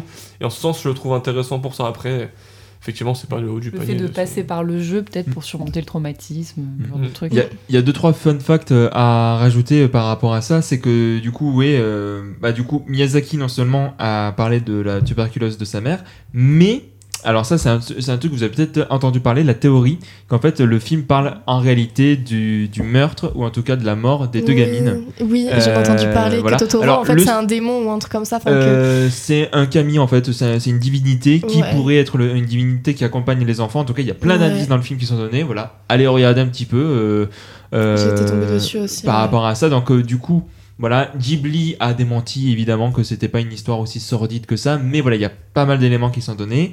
Autre info, euh, tu parlais de, euh, de Totoro, qui était hyper représentatif. Le film a mis beaucoup de temps à se faire financer. Ensuite, euh, il a réussi. Il s'inspirait d'un des premiers éléments de Princesse Mononoke. Mais Princesse Mononoke devait ressembler totalement à autre chose. Et le monstre, c'était celui de Totoro. Donc, du coup, il a repris. Et c'est devenu l'emblème bah, du studio, comme tu disais, euh, Zara. Ça a fait énormément de merchandising. Ça a permis de, permettre au studio Ghibli de gagner en popularité en, en termes d'argent jusqu'à avoir une référence dans Toy Story 3. Mais tu vois, moi je trouve ça marrant en fait que Totoro, enfin tu sais, le personnage de Totoro soit l'emblème des Ghibli, alors que il le film n'est pas si populaire que ça auprès. euh, C'est un des plus, est quand même- c'est un des plus quand même connus. ultra populaire. Mais en fait, le truc, c'est que si on parle de- de vue et tout, il est quand même Oui. hyper vu par plein de gens. Après, Ouais, c'est c'est- le mieux noté et tout, mais c'est est pas. Shiro, Exactement. tu vois, c'est pas Shiro non plus en fait. Ouais, bah Shiro, c'est le plus populaire. Mais, Voilà, mais, c'est ça. euh, Mais ensuite, Totoro, c'est. Totoro, c'est le deuxième, troisième des plus populaires. Je pense, Oui, devant, devant Mono- Mononoke et en tout cas sur Letterboxd par exemple il, arrive deuxième de, devant le chanton ambulant et Mononoke je crois en termes de, vues et euh, ouais tu disais qu'il avait du mal à se faire financer. Je sais pas si tu sais. En fait t'as lu mais en fait il a failli se faire financer en fait il voulait faire un, un film court je crois que c'est ce film là avec le tombeau des lucioles Oui. Ah oui et en fait euh, ils ont, ils ont, il a essayé de vendre le film comme ça en faisant les deux euh, en, en- en court moyen métrage et tout et finalement ça s'est fait que pendant qu'ils ont produit le film les deux films se sont faits distinctement et euh, de longs métrages de chaque côté alors qu'à la base il était, il avait- ils avaient réussi à le vendre comme ça quoi En l'ambiance de les euh, passer en même temps, quoi. Ouais, c'est Ah pas du ouais, tout film, quoi. horreur Là, justement, c'est peut-être pour compenser justement le, le trauma d'un côté avec une histoire Ouais, un petit peu c'est- plus. C'est ce que j'étais en train de me dire, ouais, Mm. que c'est peut-être pour ça. En parlant de Mignoni, hop, cinquième euh, film de Miyazaki, lui aussi, aucun vote, sorti en 89, Kiki la petite sorcière. Ah, ah, top coup, 3 ou oui. découverte? Non, top 3. Top 3, alors pourquoi top 3 Top 3 bah parce que bah voilà, c'est le deuxième film que j'ai, du coup que j'avais en DVD. Euh, j'avais du mal du coup à départager, puis je me suis enfin parce que de base mon troisième mais en studio Ghibli. Enfin je savais pas lequel mettre en deux ou en trois entre euh, bon je vais le dire entre Mononoke et Oh, entre Ah, euh, et entre comment comment ça s'appelle et le tombeau des lucioles. Mais un peu délicieux, c'est pas Miyazaki. Mais je, mais je sais et c'est Ah. et c'est pour ça en fait que j'ai mis Mononoke en deux et que en troisième parce que j'ai jamais réfléchi à au-delà du top 3 en fait. Et que du coup je me suis dit euh, what the fuck je mets lequel? Puis pour moi ça tombait sous le sens de penser Kiki la petite sorcière. Parce que bah encore une fois enfantin j'aime trop. J'ai voulu le re-regarder sauf que il y en avait plein que j'avais pas revu depuis un moment puis celui-là c'est un des comme le château de l'ancien je le connais par cœur. Donc un peu déçu de pas l'avoir revu mais euh, voilà moi je trouve mignon c'est vrai que je trouve ça dommage il y a pas beaucoup de gens euh, Enfin, Après, je pense que c'est un qui plaît beaucoup aussi, mais juste, bah, c'est pas comme Totoro, il est moins touchant que Totoro en fait. Et encore Oh. une fois, bah, Je comme Totoro, qu'il de rien, moins- même si effectivement il n'a pas autant de popularité, ça a été à sa sortie leur, pu- euh, leur premier gros succès. Ah ouais? Et ouais, et le- enfin en tout cas au Japon. Mais il était top, hein. vraiment, j'ai kiffé. Zara, toi qui aimes les sorcières. Euh, moi, j'ai- j'en suis une. Oh. Alors, euh, Et les chats noirs. Moi, j'ai- j'aime beaucoup ce film et il est malgré tout assez bas, hein, genre euh, dans ma parce qu'il y en a d'autres qui viennent après. Non, en fait, je l'ai mis en 7, mais je pourrais le mettre en 6. Je, je reviens sur ma. Je le mets en Sur 6. ta décision. Ouais, 6 sur 10 pour moi. Enfin, 6 sur les 10 que j'ai mis. Euh, non, moi je trouve que Kiki, c'est vraiment un, un dessin animé qui m'a touché sur le- ça raconte bah, du coup la prise d'indépendance Oui. et euh, la prise d'indépendance. Donc ce passage, euh, bon, c'est encore une enfant, mais je veux dire enfant adulte, genre la prise de, de responsabilité, les nouveaux départs, la difficulté de bah, la difficulté de d'arriver dans une vie qu'on connaît pas, d'essayer de se faire euh, des nouveaux amis. Enfin, c'est une situation qu'on est tous amenés à connaître dans notre vie au moins une fois. Et je trouve que le film est très juste. Enfin, Kiki, pour une enfant, elle traverse vraiment des moments. Enfin, le film dépeint vraiment sa solitude et sa difficulté à essayer de, de, nouer des relations et comment elle veut se faire aimer, euh, avec bah, du coup ce- cette histoire de, livraison, etc. Et donc, euh, moi, plus que. Moi, c'est vraiment l'histoire qui m'a touchée, le propos sur la prise d'indépendance. Euh, est vraiment, euh, enfin, a vraiment fait écho en moi. Et euh, le moment où, moi, un truc qui m'a marqué dans le film, c'est le moment où le chat ne parle plus. Oui. Ouais, ce moment Parce que du coup, ça représente, en fait, ça représente ça, genre en mode, au moment où elle a plus besoin du chat, enfin, qui était vraiment son ancrage en fait dans son monde d'avant, dans sa maison de sorcière, etc. Mhm. C'est vraiment un moment qui m'a que j'ai trouvé un peu triste.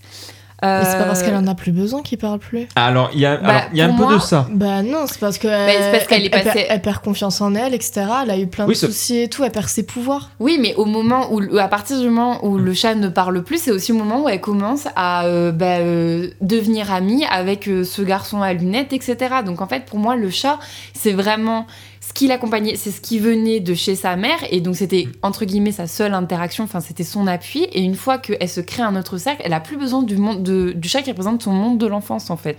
Et il y a aussi une autre analyse euh, par rapport à ça, c'est non seulement euh, elle, elle a des interactions, mais aussi ce, ce que tu disais, c'est que vu qu'elle se confronte au monde adulte, ben du coup elle perd euh, ce qui avait de la beauté, euh, du coup justement ce chat qui parle, ce, ce côté fantastique. Euh, à, la, à la fin, elle garde que son, ba- son bateau volant, non son. Bah alors pourquoi est-ce qu'elle récupère tout ça? Pourquoi est-ce que. Elle, elle récupère le, ba- le balai parce qu'elle récupère sa passion, elle récupère tout ça, mais le chat, euh, il reparle pas à la fin. Mais si Bah non. Mais vous êtes sérieux? Ils se reparlent, si hein Mais pour moi, il. Malaise. pas la mais, mais, mais bien sûr que si qu'ils lui reparlent, c'est pour ça que je comprends pas pourquoi vous dites ça. Moi, c'est juste parce qu'elle fait une, une sorte d'énorme déprime, limite dépression en fait, et que. Marc, et que, viens, et viens que- parler. Enfin, elle, elle Ouais, reparle bah, au chat Moi, Attends, attends, euh, je ne m'en souviens pas. C'est bon sur, sur, sur les 12 films, il est Non. 11ème, moi, Kiki. hein. C'est, marqué, euh, tandis que Gigi, le chat, qui a définitivement, Définitivement perdu, perdu la, la faculté, faculté de de parler. parler. Mais moi, je, me- je je rappelle parfaitement où en fait elle est trop contente Alors là, quand il c'est marqué noir sur blanc, c'est. Non, non, non. C'est un Mandela Effect que tu as. Ouais. Mais vous êtes sérieux là? Ah bah Ouais. c'est pas sérieux. Et du coup, c'est tiré, d'un livre pour enfants éponyme Oui, parce que c'est pas, Miyazaki, pas qui devait le réaliser. Il s'est rajouté au, truc au fur et à mesure. Et ah oui, et la ville est tirée de Stockholm et j'ai trouvé ça drôle. Hmm. Je l'ai appris euh, après. Ah ouais? Ouais, et en vrai, ça fait sens dans l'architecture, dans les petites îles qu'il y a autour, etc. Enfin, moi qui euh, visitais Stockholm, Et- je trouve ça cool. Et même plus que ça, et je vous conseille une super vidéo analyse qui est- étudie le- l'Europe selon Miyazaki, c'est de Monsieur Bobine, Mm, mm, qui en fait euh, explique mm. On que embrasse. comme l'on embrasse, mais qui explique grosso modo qu'en fait Kiki, c'est grosso modo la version euh, fantasmée d'une Europe qui n'a pas connu la Seconde Guerre mondiale et qui du coup en fait il y a un mélange de plein de villes européennes. T'as Stockholm, euh, il va aussi chercher bon San Francisco et après je sais plus quelle autre ville, mais il va s'inspirer de différentes architectures pour donner un endroit où les gens vivent heureux, paisibles, Très sans le souvenir. comme Comment. Très haussmannienne, enfin il y a un petit Mm. côté un peu haussmannien. sans le souvenir d'une guerre qui les a précédés, qui les a traumatisés. C'est pas une Europe qui se reconstruit, alors que pourtant, en termes d'époque, ça se passe dans les Mhm. années 50, ça devrait. Donc euh, voilà, c'est une vision un petit peu fantasmée, mais justement pour raconter cette histoire. Marc, Ouais, bah, je vais pareil, je vais être assez court sur le film parce que pour le coup, moi, c'est de... des vrais Miyazaki si j'enlève le Gastro, celui que j'aime le moins du coup. Euh, je, je le trouve très beau, très mignon, très joli. Il y a plein de choses que j'aime bien. C'est un film sur l'apprentissage de la vie, etc. qui m'avait plu. Après, je trouve qu'elle faisait un peu la boniche dans le film. Ça m'avait marqué quand j'avais vu le film. Je sais plus trop, mais euh, j'avais, je- j'avais, je me rappelais de ça. Ça m'avait un peu, j'avais trouvé ça un peu abusé. Et voilà. Sinon, c'est pas, ouais, c'est pas un film qui m'a marqué parce que ça, c'est peut-être un des seuls Miyazaki que j'ai pas forcément envie de revoir non plus. Je le reverrai peut-être euh, si j'ai l'occasion, mais c'est vraiment pas un film euh, qui m'a marqué plus que ça. Il y a une belle musique de Hisashi, il y a un bel univers, mais c'est voilà, globalement euh, voilà, le Miyazaki que j'aime, j'apprécie le moins. Bah, je vais être très court aussi. C'est un Miyazaki que j'ai découvert alors avec une certaine attente parce qu'autour de moi, les gens l'appréciaient beaucoup et je comprends en fait parce que en fait, c'est un des films préférés des gens qui sont artistes Parce que ça va quand même euh, te traiter la question de, de la page blanche, euh, du burn-out, un petit peu de la dépression. Pas, c'est pas exactement le sujet du film, mais c'est surtout, comme tu disais, Zara, le fait de devenir adulte. Mais il y a aussi le fait de grandir, enfin d'avoir son métier comme passion, ou sa passion comme métier. Et euh, voilà, comme quoi, euh, bah, des fois, il faut, il faut lâcher. C'est non, je trouve que c'est un film très sympa, très mignon. C'est effectivement pas celui que je retiens le plus, mais je trouve que c'est un très beau film. Moi aussi, ce qui me touche, et tu vois, ça, je l'ai noté, c'est à quel point c'est un des films qui va filmer le plus le banal, le quotidien d'une Mm. vie, euh, voilà, à hauteur de, bah, de cette pré-ado, ado même. euh, ouais, Ado, 12 elle ans. 13 Ouais, ado, ouais, t'as raison. Euh, moi, j'aime beaucoup en fait la simplicité qu'on retrouve dans ce dispositif et, et qui n'est pas vain. Voilà. Et si je devais raconter une petite anecdote, Akira Kurosawa, que vous peut-être connaissez pour euh, des grandes fresques historiques comme Les Sept Samouraïs, Ran, euh, tout ça. Donc, tu vois, euh, un des réalisateurs japonais les plus connus et acclamés a du cinéma le film. a pleuré même devant ce film. Voilà, et je trouve l'anecdote assez mignonne de dire que voilà, ce grand monsieur a, a été ému par cette petite histoire. Voilà. Ah si juste une analyse que je trouve intéressante, certains disent que c'est le voyage inverse de Shihiro. Shihiro, c'est quelqu'un du monde des humains qui va travailler d'un monde des esprits. Et là, c'est quelqu'un du. Alors, pas du monde des esprits, mais du monde de la magie qui va travailler chez Mhm. les humains. Ouais, c'est marrant. Voilà. C'est un bon miroir. Il est temps d'aborder la face, euh, la, face assez gauchiste de Miyazaki dont nous n'avons pas trop parlé avec Porco Rosso. Je l'ai vu ce matin. Sérieusement, il y a que moi qui bosse dessus. Bon, Sérieusement, et vous dites de gauche. Bon, c'est pas étonnant en vrai. C'est pas étonnant. Bah, il est pas. Mais ok, est- si, il est si pas vous défendez touchant, les hein. fascistes, c'est pas ma faute. Il, hein. il est, il est bien, mais il est pas C'est pas parce touchant. qu'il est hein, antifa que. Mais grave, il Voilà. est bien, mais il est vraiment pas touchant. Je l'ai vu ce matin, j'étais en mode oui, c'est bien. trouve le mais- personnage un peu antipathique. euh, Oh, mais ça je fait mais ça fait partie. toi. Après, ça fait partie du Ouais. film parce qu'il a vécu la guerre et que du coup, c'est un égoïste, tu vois. Mais du Mm. coup, c'est un peu difficile, je trouve. euh, En plus, qu'il n'évolue pas vraiment sur ce point-là en Oui. plus de ça. Il reste antipathique tout le long. En fait. mm, mm, mm. C'est un film que j'aime beaucoup. C'est un de mes Miyazaki préférés. Du coup, c'est top 3 pour moi parce que, bon, en dehors de tout son discours fasciste, mais que j'aime beaucoup quand même. Antifasciste, en- du coup. antifasciste, oui. Alors, Ce discours sur le fascisme. s'il te plaît. son discours sur le fascisme, voilà, en dehors de, de ça, je trouve que vraiment j'aime énormément l'ambiance, euh, voilà, euh, l'ambiance de Porco sur son île, cette scène qui est absolument sublime. De toute façon, moi, ce qui me plaît chez Miyazaki, c'est son onirisme et la scène évidente où est-ce qu'il voit justement tous ces avions là où il, il- il comprend qu'en fait, bah, c'est c'est les gens de la guerre. Il comprend que bon, voilà, c'est que de la chair à pâté en fait les aviateurs et que lui va redescendre, il va pas accompagner ses, ses amis. Je trouve cette scène à la fois déchirante et d'une beauté absolue. Euh, voilà, c'est absolument merveilleux. Et puis, bon, Miyazaki, voilà, c'est une thématique qui va souvent revenir, celle de l'aviation, parce que bon, son père construisait des moteurs, des, des avions, était aviateur selon les sources? Je... Euh, moi, j'ai moi, j'ai vu qu'il construisait. ouais, pareil, mais, l'ai vu une fois qu'il Son- était aviateur. Son oncle avait une entreprise Miyazaki Airplane, du coup, Mm. et euh, il a baigné dans le milieu de. de Oui, voilà, de- mais ça, ils ont, je ils ont plus travaillé en ingénierie. Ils ont plus oui. travaillé en ingénierie Ils que ont- vraiment ils- été je crois- pilotes. Je crois hein. pas qu'ils étaient pilotes, ou alors Ouais. peut-être pilote de ligne, enfin pilote. Pour, euh, le- Mais- comme Mais ça c'est plus, mais le côté ingénierie métier, qui ressort en tout cas. Mais en attendant, tu vois, euh, le fait que il dé- là, c'est son premier film où il va déclamer un petit peu son amour par rapport aux avions et ça resplendit. J'aime énormément l'histoire. Puis bon, si quand même, hein, son discours politique qui m- me fait aimer le film, mais je trouve que voilà, c'est et encore plus en ce moment avoir un discours et voilà cette fameuse phrase "Je préfère être un cochon décadent plutôt qu'un fasciste". Oui. Mais il n'empêche que voilà, c'est un film que je trouve euh, sublime, merveilleux. Alors effectivement, c'est pas le personnage le plus attachant de Miyazaki, j'en reconnais totalement, mais j'aime énormément l'histoire, j'aime énormément l'ambiance qu'on y retrouve, l'onirisme qu'il va y avoir, et pourtant, malgré tout, un film qui reste quand même sur l'entre-deux-guerres, qui va te parler du fascisme, qui va te parler de Mussolini, qui va te parler euh, de guerre. Moi, je, je trouve que il arrive à faire tout un mélange, et t'as cette fameuse scène du temps des cerises qui est chantée, et puis euh, voilà, et la VF est très bonne, c'est Jean Reno, et attention, petite surprise, Jean-Luc Reichmann. Jean-Luc ouais Reichmann double l'américain dans le film. C'est Ah, pour ça que, ok. je voulais que tu le vois en VF. Parce que C'est vrai que je m'étais fait la réflexion que je trouvais la VF euh, très très bonne. Mais de toute façon, tous les Miyazaki ont de Oui. très bonnes VF. Mais celui-là, je m'étais fait particulièrement la remarque que je la trouvais. Et c'est le premier film qui est sorti en France d'ailleurs de Miyazaki. C'est la première sortie française en 95 du coup. Ah ouais, Euh, donc trois ans après, c'est le premier Miyazaki qui a euh, eu droit à une sortie française. Bon, trois ans après. Euh, allez, Zara, Mais moi j'ai eu pas du mal d'accord. parce que alors Moi, tous mes amis gauchias m'ont vendu le film en mode de, ouais, si t'aimes pas ce film, de toute façon, Zara, tu vas aimer, t'es une vraie et tout. Bah oui Et je, le film ne m'a pas touché un seul instant. Je suis d'accord. Ce qui est vraiment dommage pour un Miyazaki, du coup. Alors après, encore une fois, je reviens pour ce que j'ai dit tout à l'heure, ça reste un Miyazaki, donc il y a des qualités esthétiques, etc., qu'on prend pour acquis quasiment quand on regarde un, un Mhm. Miyazaki. Je- une rime. Et euh, donc moi, je trouve le personnage antipathique. Les persos féminins m'ont saoulé. Elles ne se définissent que par le fait qu'elles veulent les deux, les deux seuls personnages féminins veulent se taper le héros. Il y en a une Mm. qui a 17 ans et qui l'embrasse d'ailleurs, Ouais. alors que Porco Rosso il doit en avoir la quarantaine. Ah, ce baiser, il m'a cringe, mais de Ouais. fou. J'étais en mode oh, dégueu. Genre euh, voilà. Et ensuite, même si euh, le contexte, etc. Donc parler d'antifascisme dans un dessin animé, oui, d'accord. Mais en fait, le héros, qu'on- c'est comme ça qu'on se le dépeint dans le film.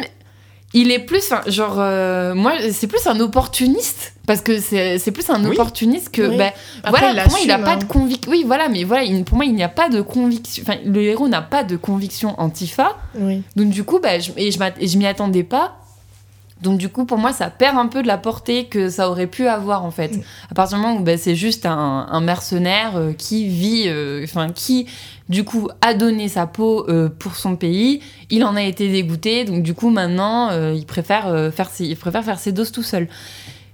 Oui, Bah après, il y a quand même cette scène où il peut tuer une personne qui va pas le faire parce qu'il refuse quand même de tuer. Mine de rien, sa la Ouais, guerre l'a dégoûté. refuser, refuser de tuer n'est pas n'égale Oui, pas un discours antifa. Je suis vraiment non, d'accord non, avec non, toi. mais bien oui. sûr, mais je veux dire, je- le personnage, quand même, malgré le fait qu'il soit un opportuniste, le film le montre totalement, hein, il fait des C'est quêtes. un opportuniste, euh, mais c'est pas un monstre pour autant. Oui, mais moi je trouve que c'est quand même quelqu'un qui est pacifique, anti-guerre et qui. Il est Ah, pas pacifique. Il est pas pacifique. d'accord, il est pas. enfin, il est pas genre, anti-guerre non plus. C'est pas parce qu'il veut pas tuer quelqu'un et qu'il est en mode bon bah je suis juste là en fait euh, parce que quand on m'appelle qu'il est forcément anti-guerre. Il est juste antifasciste parce que c'est logique de l'être tout Mais simplement. il- Mais il va pas euh, se proclamer. Enfin il, il va il va pas être du genre à le gueuler sur tous les toits etc. Ou euh, à se battre littéralement contre ça. C'est juste en mode Après, bah, parce que le personnage s'est déjà battu et donc du coup, il a un- Oui, en plus. son, son c'est il a donné, donc c'est bon, ça, ok, je comprends. Donc voilà, pour moi, il y a ce côté, euh, bah, euh, voilà, antipathique qui a fait que ça n'a pas marché pour moi euh, pour ce film et les personnes et les persos féminins m'ont pas que j'ai pas aimé du tout. Euh, encore une fois, le film est très beau. euh, la mer Adriatique, les îles, les avions. euh, J'adore le design de l'avion de Porco Rosso. Du coup, du coup si je me trompe pas, qui est inspiré d'un avion, mais qui en soi est un design qui n'existe pas. Mhm. Euh, donc voilà, donc euh, j'étais presque déçue de ne pas aimer parce que moi, encore une fois, tous mes potes gauchos étaient en mode ouais, Porco Rosso, et en fait, euh, pas trop. Voilà. Porco Rosso qui veut dire port rouge, comment ont été appelés les communistes d'ailleurs. Mm, mm, mm. Voilà. Ma- C'était en italien, hein, Zara. Porco. Rosso. Oui, J'ai fait italien de la sixième à la terminale. euh, mais tu l'as pas dit. Et alors Mais elle a pas parlé Bah, italien coup- quand elle est allée Mais en c'est pas Italie. elle que je l'apprends, c'est à nos chers auditeurs et auditrices Mais elle parle pas italien quand elle est en, quand elle en Italie, ici. Zara. Et non. Marc, Elle parle anglais. Ben, moi, c'est un des seuls Miyazaki que j'ai pas réussi à revoir là dans la rétrospective que j'ai Parce que faite. tu l'aimes trop, donc Non, j'ai pas eu le temps et c'est justement parce que j'ai, c'est pas, enfin, je l'aime beaucoup de, ce- de mon souvenir que j'ai. J'aime, enfin, j'aime beaucoup. Du souvenir que j'en ai. Le problème, c'est que du coup, j'ai pas du tout le souvenir que c'était un film de gauche parce que quand je l'ai vu, c'est il y a 3, 3 ans et demi, 3-4 ans, je pense. Et je me souviens pas trop. Je me souviens juste qu'effectivement, visuellement, c'était fou. Les, les décors, euh, l'animation sur les, sur les avions. euh, sur les, les raids aériens qu'il pouvait y avoir et tout, je me rappelle, j'avais trouvé ça vraiment, vraiment très bien et que ça m'avait quand même assez fasciné. Pourtant, je suis vraiment pas fan euh, de tout ce qui est aviation et tout, mais là, je trouve que dans le film, c'est vraiment, vraiment bien fait. Et, euh, et l'histoire est vraiment bien développée. Et je trouve que le personnage, moi, je m'en souviens pas trop du personnage, du coup, mais je me rappelle que c'était un personnage quand même assez tiraillé, assez et plus profond que Oui. qu'il n'y paraissait. Mais, euh, mais voilà, c'est un film dont je, je pourrais pas parler plus que ça parce que j'ai un peu de. Je me rappelle pas de tout. Je me rappelle juste que j'avais quand même trouvé bien que la bio, de, la bio par exemple d'Isashi était un peu moins présente que sur les autres, mais qu'il y avait cette fameuse scène du coup, effectivement, de, dans des cerises qui était, qui était vraiment, vraiment très belle. Donc c'est un, c'est un film moi que j'aime beaucoup. Après, c'est clairement dans, le, dans la deuxième partie du cinéma de, de la filmographie de, de, de Miyazaki, clairement. Quoi. Mais il faudrait que je le revoie quand même pour me faire un, un avis plus récent. Johan, bon, t'as un petit peu parlé avec Zara, mais est-ce que tu aurais quelque chose à rajouter? Euh, bah également par rapport à ce que Zara disait par rapport au personnage féminin, je suis d'accord avec elle et c'est ce que je trouve vachement dommage parce que je trouve que normalement c'est quelque chose qu'on peut pas reprocher à Miyazaki, c'est qu'il Mmh, fait des personnages féminins qui sont très bons, qui sont des personnages principaux bien souvent en plus et qui ne se définissent pas euh, par un homme. Et là pour le coup bah, c'était littéralement le cas. Non, alors la Alors- première, la première, elle est, elle, elle fait dans l'aviation, elle veut montrer euh, la petite, celle qui a 17 Pour ans, elle veut mon- impressionner Porco Rosso parce qu'elle veut mais le oui, choper. Mais oui, elle veut juste l'impressionner. Elle fait je tout suis par désolée. à lui. Et hein. puis en plus, Porco Rosso, il fait, il fait grave des blagues en mode Ah bah dis donc, elle est mignonne ta, ta, ta petite fille ou quoi. Et l'autre, il est en mode Elle a 17 ans, pas touche et tout, nanana, genre. Après, Porco Quand Rosso, même. Quand bien même il la trouve mignonne, c'est pas lui qui veut aller vers elle. Ah oui, donc du Mais coup. quand bien- Non mais non, mais non, mais non, mais j'essaie de. Bravo, on applaudit un, un poisson qui nage. Incroyable, vraiment. Mais non, mais là, le problème, en fait, c'est c'est également cette, sa- la, con- la construction de son personnage à elle. Désolée, mais elle fait tout.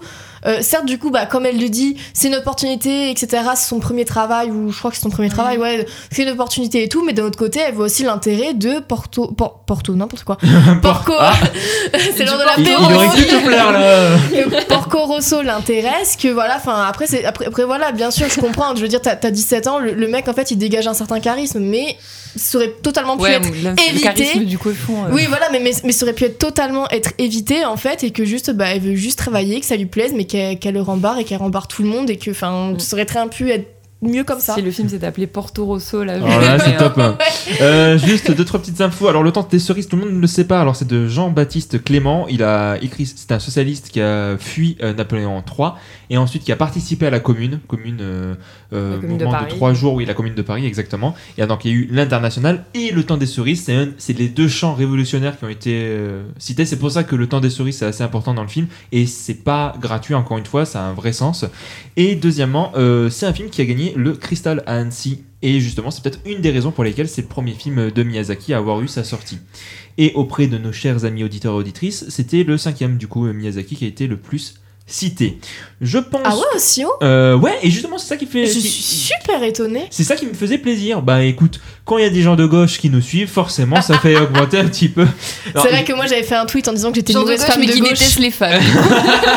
Ah merde, attends. Euh, oui, non, mais j'ai Mononoke euh, dans mon top. D'ailleurs, en parlant de Mononoke, il est temps d'aborder. Ah oui, euh, non, juste une petite information. Oh. Dans Porco Oh non, Rosso, Sur le monteur ou sur Ouais, Ouais. le directeur de la Ah, photo. Savez-vous que le 46e monteur Non, qui mais a le directeur opéré de la la photo, seconde 2 c'est Atsushi Okui. Et à partir de là, bah, justement, ce que je trouve intéressant, c'est que c'est à partir de Porco Rosso qu'il a son équipe technique, les quatre euh, piliers de son équipe technique. Bah, à partir de là, il a réussi à avoir euh, son équipe totale. Et je trouve ça plutôt incroyable de se dire que bah, une fois qu'il a son, ses quatre membres de son équipe, bah, qu'il sort son meilleur film, à savoir en 97. Princesse Mononoke, deuxième des votes, allez-y, votez tous parce que forcément, allez, voilà, et encore, Ah oui, à et encore. Bon, on va commencer car, par celui qui, bon, euh, étonnamment n'a Mm. pas de t-shirt, mais s'il y en avait un, euh, voilà. Et s'il avait Comment ça, il a pas de t-shirt Il- non, il est- pas poil. c'est- Le mec est nu en fait, c'est pour ça qu'on fait un Voilà. podcast. Hein. Mais c'est parce que comme ça il est intègre.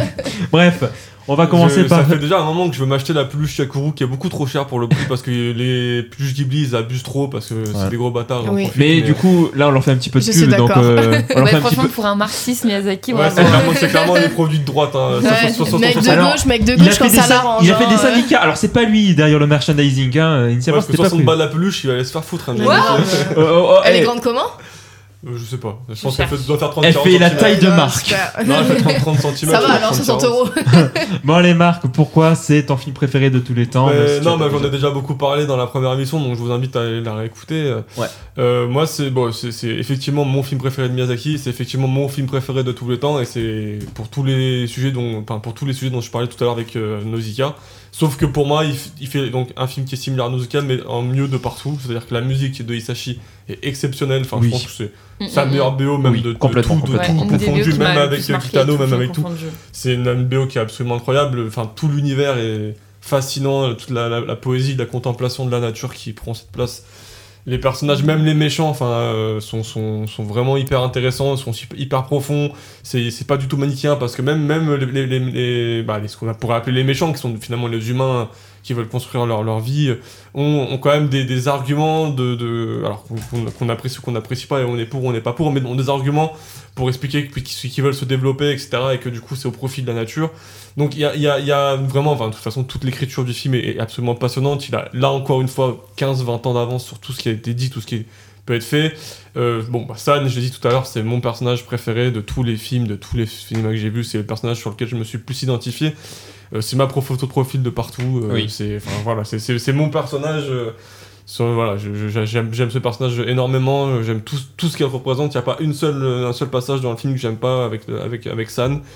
Euh, voilà, puis Moro qui est la, la, lou- la louve euh, maternelle, euh, Ashitaka est un personnage hyper intéressant aussi, parce que les personnages masculins, pour le coup, on en parlait juste avant, enfin, autant les personnages féminins ils sont très bien dans, le, dans Miyazaki, autant les personnages ma- masculins sont des fois un peu moins intéressants. Là, je trouve qu'Ashitaka est vraiment, vraiment intéressant dans, dans cette volonté aussi de, cette connexion nature. Il me, fait, il me fait penser un petit peu à Nausicaa, du coup, Oui. à vouloir euh, sauver les vies comme ça. C'est un peu le, le- le penchant masculin de Nausicaa, en tout cas. Enfin, moi, c'est voilà, c'est un film que je trouve absolument merveilleux. Je pourrais le revoir euh, deux fois ou trois fois dans l'année, je m'en lasserai jamais. C'est euh, tout, tout y est, tout est parfait et, euh, et voilà, c'est voilà, c'est mon film préféré. Donc forcément, je suis pas très objectif, mais Johan? J'ai pas grand chose à rajouter. Ce film est trop trop bien euh, de par euh, bah, déjà, je vais dire une phrase de gauche parce que le féminisme, on adore les femmes, etc. Et que vraiment ce film, je trouve qu'il met très bien en avant. Là, je je trouve en fait que c'est le film qui met le mieux en avant euh, son personnage féminin.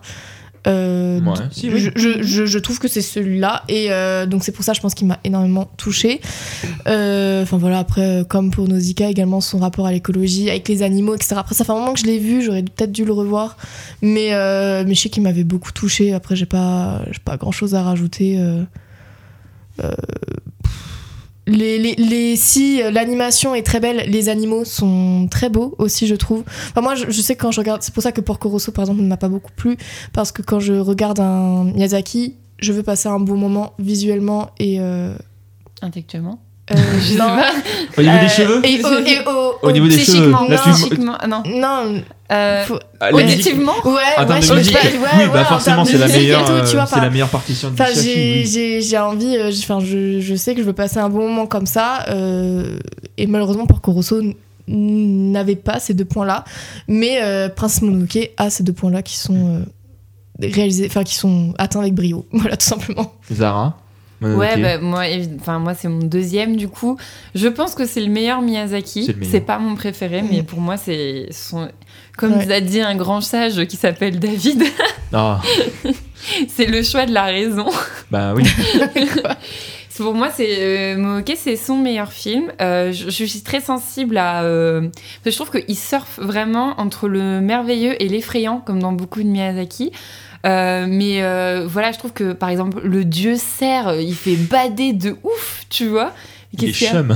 Non mais, il, non mais il y a un truc beau et majestueux, Ouais, mais en même temps hyper badant. Et c'est ça que j'aime bien avec ce film, c'est que tous les personnages, enfin les loups, les dieux, euh, Mononoke, euh, c'est cette violence intrinsèque au film. Euh, tout l'aspect guerrier me plaît énormément. Euh, voilà, il y a un côté euh, épique, combat sans merci que j'aime beaucoup.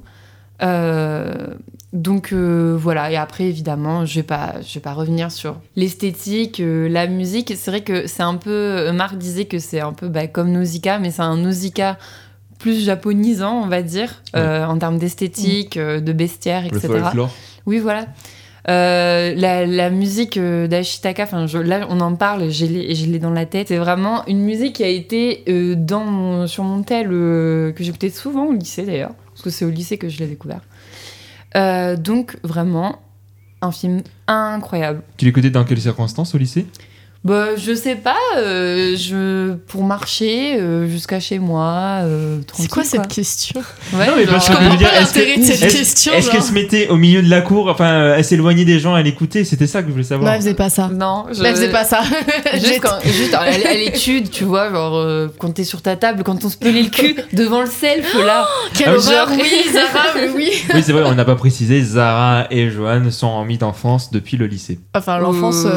Ouais. enfin, on se connaît depuis le lycée. L'enfance. on va raconter notre vie, on s'en fout. Mais euh, oui, voilà. Donc, bref, incroyable, son meilleur. Ouais. Ça me donne très envie de lire euh, Le voyage de Shuna, euh, qui est du coup le manga de Miyazaki, euh, Ah, je savais pas. de, qui est sorti, il est ressorti, Ah, oui. sorti en France. Là, tout le monde en parle. Ils ont fait une avec réédition le en fait. ouais je, alors je sais pas s'il est déjà sorti en France donc soit c'est soit ça y est il est sorti chez nous soit c'est une réédition mais donc du coup il y a par exemple le personnage principal du voyage de Shuna bah, qui est librement enfin genre c'est clairement Ashitaka et j'ai oublié le nom de la gazelle là San. non la, la gazelle Ah, Yakuru oui, oui exactement C'est magnifique.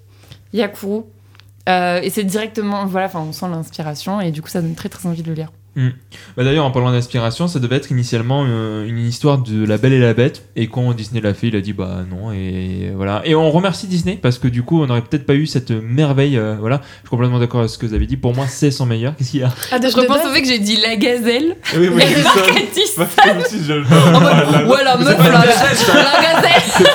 C'est- pas- une gazelle, c'est un renne. Oui, mais non, mais j'étais en mode. j'ai- Non, mais pensé, j'ai pensé à un animal, mais genre la Oui, gazelle égale meuf. D'une antilope en vrai. Je En vrai. que tu parles d'elle comme ça, je dis mais pourquoi je dis ça? Je dis bah oui c'est ça. La mais- gazelle. Mais en fait quand tu vas en Tunisie toutes les meufs s'appellent gazelle aussi donc. euh, Ah ouais, t'es un connaisseur de. Bah, je suis allé en Tunisie il y a pas longtemps et en fait je suis rentré dans un magasin et j'étais avec, j'étais avec quatre meufs du coup il m'a dit ah il y a le, le gazou avec ses quatre gazelles. Clairement il il a- gazou. le gazou avec ses quatre gazelles. Il a vraiment dit ça mot pour mot La il était mort de gazelle. Bilal, princesse. C'est ça, bah écoute, ce sera. Voilà. D'ailleurs, le titre, on s'est mis d'accord tout à l'heure, ça sera Princesse euh, Miyazaki. Je sais pas qu'est-ce que t'en penses en termes de titre? Parce fous. qu'il voulait Moi, le le- voyage de Miyazaki ou. Euh, Mon Mon voisin voisin Miyazaki. Miyazaki. Ouais, sauf que. Mais ouais, non, princesse Miyazaki, comme, t'es- on- comme Tu on était les la meufs, euh, comme les, on était les seules meufs décisionnaires, on avait dit princesse. hein. Non, mais voilà, c'est. c'est Non, mais les autres sont euh, hyper banals, je trouve, en fait. Donc c'est pour Les ça. titres, ouais, bah oui, voilà. Celui-là est plus marrant. Ah bah. les titres de Robin sont très banals. Non, il y en a qui sont Bah, écoute, moi, j'aime bien Kiki, comme j'ai dit. d'ailleurs. Oui, voilà. C'est vrai, bah voilà. Robin du coup. Faut pas critiquer. Bah, bah Robin parle de Oui. parce qu'il a pas eu le temps de parler de. Ça- dérange pas. bichon. Mais du coup, c'était Oh, quoi le- avec le le truc euh, de la Belle et la Bête en fait? On était censé avoir une histoire de la inspirée En fait, et initialement, c'est ce qu'il voulait faire, et justement, en fait, le premier monstre qu'il avait préféré, enfin qu'il avait dé- dessiné, c'était celui de Totoro.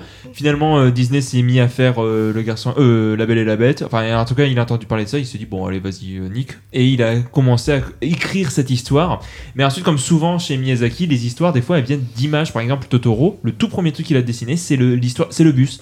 Et après, c'est comme ça qu'il a commencé à construire son histoire au fur et à mesure. Il fait souvent ça. Il fait pareil avec Shihiro. On en reparlera. Oh, bah, juste après. Bref, Mononoke, c'est Il a son, c'est son plus grand film. Objectivement, c'est par l'ampleur du récit, par euh, le fait que aucun des personnages n'est manichéen, par cette histoire autour de la nature qui est à la fois violente et qui pourtant le message du film c'est pas l'homme contre la nature. En fait, toute la résolution, ce que le Miyazaki te dit, c'est qu'en fait, ça doit être les deux qui doivent être euh, enfin unis euh, main dans la main. euh, c'est un peu- Coexister. coexister. Voilà, c'est un, un film magnifique sur son pacifisme, sur. En fait, le seul truc qu'il n'y a pas, c'est le truc qui vole, quoi. Parce qu'il y a tout. euh, Qu'est-ce qu'il y a? Putain, il y a list Miyazaki, truc qui vole. Tout qui vole. Ouais, mais écoute, je crois bien c'est. avoir un oiseau quelque part. hein, donc, Ouais, mais attends, je suis en train de me demander si c'est pas un des seuls avec Pogno où il n'y a pas de truc qui vole à un moment. C'est vrai. vrai. Il me semble que Et c'est bah pas voilà. Mais il n'empêche que voilà, c'est un film grandiose. Vous l'avez peut-être déjà vu, si vous ne l'avez pas vu, mais vous allez vous prendre une claque majestueuse. Mmh, C'est clair. Et euh, le seul petit truc que je peux dire en termes d'animation, bon déjà c'est son plus gros succès, euh, voilà, et il le dépassera mais largement après avec le prochain. Et aussi c'est le premier film. Euh, contrairement à ce qui est dit, c'est pas sur euh, Shihiro, le premier film où il y a des CGI, mais c'est dans Mononoke, enfin le, du studio Ghibli, hein, attention. Donc euh, voilà, c'est dans le premier où est-ce qu'ils vont expérimenter ça, mais tout en gardant le côté euh, fait à la main. Tu vois, Euh, sachant que Miyazaki a dessiné, je sais plus quoi, oui c'est ça, à peu près 80 000 celluloïdes. En tout cas, si les- c'est pas lui qui les a dessinés, il les a redessinés. Enfin, c'est. Il a des assistants, c'est pas lui qui. Oui, ce- ce que- en tout cas, euh, pour les 80 000, en tout cas, oui, il, il a mis sa main, sa patte et tout. Enfin, Ok. Mono- euh, pas Mononoke, euh, Miyazaki, c'est quelqu'un qui travaille énormément et qui travaille tout le temps d'ailleurs. hein. Euh, le gars, il dit qu'il prend sa retraite, le lendemain, il est dans son bureau, enfin de Oui, dire, parce hey, qu'il a vu ce que son fils fait comme film et il est en mode ça. euh, au secours. Ouais, c'est vrai qu'il est assez- sévère avec les films de son fils d'ailleurs. Moi je les ai pas vus, j'en ai vu qu'un je crois, mais j'ai pas vu Aya et la sorcière. Mais Bah, il est moi assez, j'avais Oh. envie de le voir. il est assez euh, Bah, d'ailleurs, violent son- c'est de la merde quoi. Bah, t'avais dit, son, hein. son fils d'ailleurs pendant une interview qui avait dit littéralement euh, comme quoi Miyazaki a été un père nul mais un bon réalisateur. Ouais. Super, qu'est-ce Bah- que tu préfères Que ton perso soit un bon réal ou un bon daron si ça vous intéresse, encore une fois, je vous conseille une nouvelle vidéo, celle euh, sur la face cachée de Miyazaki de Bolshevik, qui revient justement un petit peu sur euh, bah, un petit peu ces contradictions qu'il peut y avoir sur tout l'aspect un petit peu gauchiste syndical, et que pourtant c'est un bosseur de fou, qu'il a été à fond sur son travail, il a un petit peu délaissé sa famille. Et sa, sa femme, qui avant était une animatrice, et au bout d'un moment, bah arrêté, parce qu'il lui a dit, euh, ça risque d'être compliqué, quoi. Et oh, Euh, les femmes, c'est la Bah, cuisine. des, hein, des- gosses à la maison. Alors que pourtant, tout son cinéma, voilà, ça se concentre sur des femmes fortes, femmes fortes comme dans le prochain, le film le plus cité, forcément, film préféré de beaucoup de personnes. Il est numéro combien Vas-y. Numéro 1, Oh avec là 8 là. votes quand même. Évidemment, le voyage de Shiro. Parce que Et finalement, Mononoke, tu l'as pas dit, mais il était combien Oui, c'est ce que j'allais te dire. Ah ouais. De- Ouais, deuxième. tu vois. Bah, et comme, en euh, troisième, comme et tu pour l'as pas toi, encore comme cité le pour toi. troisième. euh, non, quoi Tu l'as pas encore cité le Bah troisième si, c'est pour Corosso. Non, on a dit 5 pour Torosso. Non, mais cinquième euh, pour. Ah, euh, quel est le, celui qui est Oui, le plus voté oui, en Ah, place le troisième, trois. on l'a pas encore abordé. Ah, mais c'est- oui, Ah, c'est oui, Château on- oui, ambulant, je tu pense. vois. Le troisième, on l'a pas je encore te abordé, l'avais du dit, coup. je te l'avais Et du dit. coup, euh, pas dans le top 3, Shiro. Non, bah moi j'ai Ok. déjà cité mon top 3. il Ok, alors entier. attends, euh, toi, t'as t'as voté C'est Zara. Non, mais mon restant, Ah, j'ai pas voté Il y a que Zara. Bon, bah, Zara, voilà, tu en avais parlé lors de la de la- un été à la cinémathèque, mais veux-tu nous dire pourquoi C'est aussi Euh, mon premier. Du coup, euh, comme euh, toi, c'est Le Château dans le ciel, ton premier, et moi, enfant, c'est euh, Le voyage de Chihiro que j'ai vu. Et euh, c'est un film qui m'a plutôt trauma quand j'étais petite, je pense. Euh, donc, du coup, je l'ai vu, je m'en souviens très bien, dans la maison de mon premier amoureux. Donc, j'étais en grande section CP, un truc comme ça. Euh, et euh, donc, on était chez lui, et j'ai souvenir qu'il avait une grande télé, mais après, quand t'es petite, tout, tout paraît grand. T'es Euh, cathodique, c'est. non, mais c'est, mais il y avait des, Oui. des- y avait des écrans cathodiques très très grands. Oui, oui. Et euh, moi, c'est ce qui m'a marqué dans le film quand j'étais enfant, donc c'était le sans visage, qui m'a fait trop peur. Ce moment où donc euh, du coup il supplie avec des pièces et puis après il va manger des il va manger des habitants genre où il avale la grenouille euh, et genre pff, il dégueule d'objets et tout le monde crie etc machin ça c'est une scène qui m'a trop marqué et le fait de voir du sang aussi euh, quand, euh, quand on est petit, euh, bah voilà, on est plus euh, au, Disney, un truc comme ça. Et moi, je me souviens, quand j'étais petite, je me souviens de la scène où, à coup, du coup, le dragon bah, saigne. Ah oui, c'est vrai. Et donc, du coup, voilà, il crache du sang. Il y a du sang sur les mains de Shihiro, etc. Du sang, du sang. Et quand j'étais enfant, j'étais en mode Ah, du sang dans un dessin animé, genre trop bizarre. Et c'est un film qui m'a habité euh, hyper longtemps et euh, je l'ai revu, re-revu et il y a rien à faire, c'est vraiment mon préféré. Euh, c'est un film qui me touche et qui m'a vraiment déconcertée euh, dans ce parce que en fait on va pas se mentir je trouve que le film peut perdre un petit peu euh, dans cette petite donc du coup Shihiro qui se perd dans ses dans ses bains euh, labyrinthiques euh, et je me souviens quand j'étais enfant j'avais du mal à saisir un peu les enjeux de l'histoire. Enfin on comprend que du coup elle veut détransformer ses parents etc mais en fait il y a beaucoup de d'aller-retour puis elle quitte le truc. En fait c'est un film de rencontre où elle fait que rencontrer plein de personnages différents et elle essaye de comprendre les enjeux d'un monde qu'elle maîtrise pas. Mais donc c'est un film qui m'a eu par son étalage de personnages. Je trouve qu'il y a vraiment euh, une ambition euh, dans ce film euh, super. Enfin, que j'ai trouvé super cool. En fait, je n'ai pas d'autre mot que, que cool. Et ouais, et Shiro, c'est un personnage. qui me touche beaucoup, mais parce qu'elle a un côté un peu insupportable au début, très gamin, etc. Et puis petit à petit, elle va s'adoucir, elle va essayer de, ouais, de, de comprendre les gens autour d'elle. euh, et euh, j'aime beaucoup sa relation euh, avec Aku. Je trouve le plot twist très surprenant sur qui est Aku Oui, et comment ils se sont rencontrés, etc. C'est un peu déconcertant, mais au final, je trouve ça super beau et j'ai toujours trouvé la fin un peu douce amère en vrai. Enfin, moi, ça m'a toujours un peu rendu triste de l'avoir quitté ce monde, en fait, où elle avait semblé trouver sa place. Mais donc, du coup, en fait, ça fait partie bah, de, de, ces, euh, de ces récits initiatiques que bah, Miyazaki euh, aime tant, c'est-à-dire on passe par le merveilleux, etc., pour ensuite bah, changer le héros et le faire revenir à sa vie, et c'est quelqu'un de totalement différent. Euh, donc bref, voilà, c'est mon film préféré, et c'est un de mes pr- films préférés ever. Mhm. Joanne Euh, moi, j'ai pas grand chose à dire. Il était bien. Euh, Juste le problème, enfin, je pense que comme on en parle beaucoup et que j'avais déjà en fait d'autres qui étaient déjà euh, même avant de le voir parce que je sais plus quand est-ce que je l'ai vu, mais je crois que je l'ai vu tard, mais il y a longtemps quand même. Enfin, je sais pas si vous Mhm. voyez, genre je l'ai vu tard par rapport aux autres que j'ai vus, mais euh, donc voilà. Donc en fait, mon classement dans ma tête était déjà fait. Je savais que Château dans le ciel allait être indétrônable, par exemple. Et je crois que j'avais déjà vu Mononoke aussi, euh, je crois. Donc, enfin, je savais que j'avais déjà ces deux-là euh, très haut dans mon estime. Et comme je vois, et je pense que comme j'ai vu tout le monde en parler, j'ai dû avoir, enfin, vous savez, ce truc de euh, t'as beaucoup d'attentes, mais au final. euh. Ouais, bah, mais non, mais tu, tu vois, t'as énormément d'attentes, et en fait, Oui. tu regardes le truc, tu sais, tu dis, ouais, il est bien, mais tu, tu te dis, c'est dommage parce que si j'avais pas autant entendu de trucs, peut-être que je l'aurais plus apprécié parce que j'aurais eu moins d'attentes envers ce film. Je sais pas si vous voyez un peu ce que je veux dire. Oui, mais Et, justement, euh, bah, voilà. Mononoke, avant que tu le vois, t'avais pas eu justement tous ces retours? Parce que je trouve que Mononoke, Et il fait exception par rapport à J'en ça. ai. Ouais, ouais, mais j'ai, j'en ai pas eu autant, tu vois. J'en ai pas eu autant, mais, mais oui, mais, mais oui, mais oui, je, je, je vois ce que tu veux dire, mais Mononoke, ouais, ça, j'en ai eu aussi des, des, des personnes qui me disaient regarde-le, il est trop bien, il est trop bien, il est trop bien, notamment des Héloïse par exemple, et j'ai seulement souvenir d'elle, peut-être qu'il y a eu d'autres personnes, mais je me rappelle pas. Et d'ailleurs, qu'elle me disait qu'il, l'a- qu'il l'avait trop marre, je crois, parce qu'elle l'avait regardé quand elle était gamine. Chihiro Non, Euh, Mononoke, euh. Mononoke, ouais, il me semble. À reconfirmer avec elle. Mais euh, il me semble que Mononoke, j'ai pas eu énormément. J'ai pas eu autant de retours que comme j'en avais avec. Euh, Bah, avec, euh, voilà, c'est son plus populaire. Hein. Oui, ça a mais été son plus et- succès. et, ap- et- et ça se comprend qu'il y ait Bah autant oui. de bons retours en fait. C'est ça, c'est que je critique pas du tout le film. Et moi, il m'a pas touché personnellement. Donc je me permettrai jamais de le critiquer dans le sens, euh, bah, il est nul, j'ai pas aimé ci, j'ai pas aimé ça. Juste, j'ai bien aimé, c'est cool, je passe un bon moment. Mais c'est pas celui-là que je vais regarder si je veux regarder un Ghibli quoi. Bah, là où j'aurais pu te rejoindre il y a euh, quelques semaines Oui, et il y a, j'ai que- vu, il y a ouais, ce quelques mois justement, j'avais euh, voilà lorsque on avait parlé de la cinémathèque, on avait parlé du voyage de Chihiro. Le voyage de Chihiro, c'est un des premiers Miyazaki que j'ai découvert, donc encore une fois à mes 17 ans. Euh, je l'avais vu après Totoro et euh, je disais putain l'univers est incroyable mais je, je vois pas ce qu'il y a de, euh, de si fou dans le film. Et comme tu disais Zara c'est très décousu. Et encore une fois hein, pour parler un petit peu de son scénario le scénario il écrivé par branche de 20 minutes. Le sans visage au début il avait pas du tout d'importance. Et au fur et à mesure il, a- il en a créé une. Mm.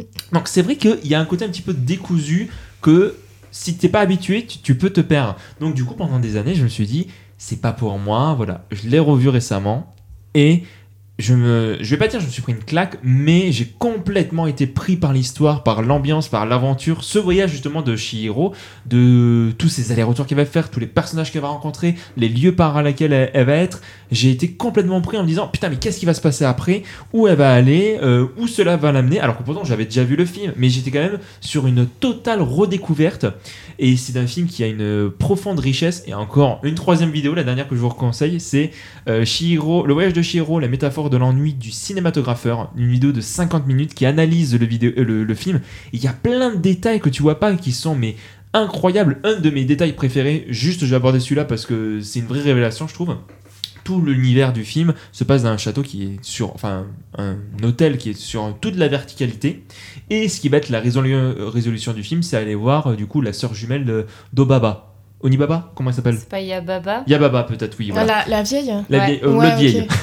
voilà. Et en fait, comment elle va y aller Par le train qui est sur l'horizontale? Et juste, ça, c'est un truc tout con. C'est qu'en fait, la, la différence entre euh, la verticalité et l'horizontalité. Et tu vois, juste la manière dont il va gérer les formes, dont il va, va travailler juste le déplacement des personnages, ça raconte quelque chose. Et même au niveau de sa caméra, sa mise en scène. Je peux pas tout parler parce que c'est une. Ouais, parce que je trouve qu'on n'a pas, c'est vraiment, je trouve qu'on n'a pas besoin de, de détails, tu vois, pour apprécier le film. Parce Non, en bien fait, sûr. ce fait, ce qui est un déroutant, c'est que c'est un, un univers dans lequel il faut pas que tu cherches à comprendre, faut que tu cherches à rentrer, faut que tu rentres dedans. Ce que- Ouais, ce que je n'ai pas réussi à faire avec le garçon et le héros d'ailleurs, mais ça c'est une autre histoire. Mais il n'empêche euh, que je trouve que non seulement Shiro est un super film, enfin j'ai beaucoup aimé, mais en plus il, il y a en lui une richesse incroyable que j'ai découvert à travers cette vidéo et qui me fait plein de petits détails qui sont prémoniteurs sur, euh, sur des bouts du film, sur ce qui raconte le film. Bref, il y a une euh, richesse sur évidemment le capitalisme, l'impérialisme américain, tout ça. Enfin, je trouve ça absolument merveilleux, euh, la perte des traditions. Bref, c'est un film incroyable qui mérite totalement sa réputation. Marc, Moi, j'ai pas buzzé, mais j'aurais peut-être pu, mais je suis pas certain. Je pense que c'est le premier Miyazaki que j'ai vu. Mais j'en suis, comme j'en suis pas certain et que je, je- voilà, j'ai pas, j'ai pas buzzé. Mais je, je pense que c'est le premier. En tout cas, c'est un des premiers. euh, C'était soit lui, soit Mononoke de toute façon. Donc, euh, voilà. Moi, du coup, euh, ça fait un peu comme Nausicaa. C'était, en, en gros, c'était mon top 3 avant de commencer, avant de les revoir là. C'était Mononoke, Nausicaa et Shihiro. Et du coup, en fait, quand j'ai revu Nausicaa et Shihiro, que j'avais vu il y a des années, j'avais un peu d'appréhension.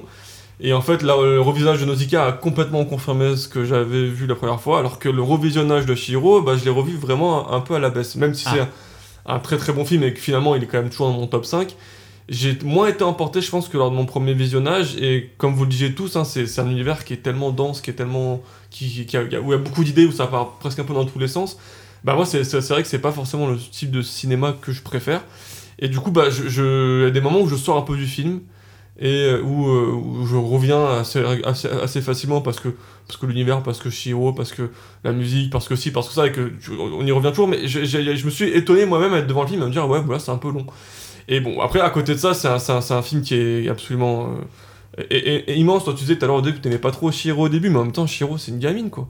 Je pense quel âge elle a, elle doit avoir 7-8 ans. Donc, Mais oui, mais elle est un genre, peu- le- elle en termes- 10. en termes de. elle, a- elle a- elle est un peu chiante, mais, euh, mais je trouve que c'est juste une petite fille. Et en fait, ce que je trouve énorme, Ah c'est non, que mais oui, mais euh, genre. elle, a, des raisons en plus d'être comme ça. Je trouve qu'elle a des parents en plus qui écoutent pas du tout. euh, Ah oui, ils sont Oui. cons, Ils sont en train de déménager, euh, euh, Son daron, son le da- bah, la mère aussi, enfin dans la voiture quand il quand il passe devant une nouvelle école et qu'elle doit euh, applaudir, de- limite applaudir une nouvelle école parce que euh, alors qu'elle a quitté tous ses potes et tout, enfin que tu comprends qu'elle a quitté tous ses potes et tout, il y, a- assez peu de compréhension. Le père il, conduit comme un connard après, euh, est absolument absolument insupportable et t'es t'as- t'es absolument content quand il devient un cochon. Les chiens ne font pas des chats. mais, euh, mais du coup, je trouve que c'est, je trouve que c'est, euh, c'est un personnage moi que j'aime beaucoup. Au contraire, que je trouve qu'il prend de l'émancipation et de la Mm, confiance ouais. et du courage dans ce film et dans cet univers. Et effectivement, la fin, tu peux être un peu triste de la voir partir parce que c'est effectivement ce qui l'a fait, ce qui lui a permis de, de, de- d'être la personne qu'elle est à la Mm. fin. Et elle a appris beaucoup de choses dans ce film. Donc moi, c'est un, c'est un film que j'aime beaucoup pour ça.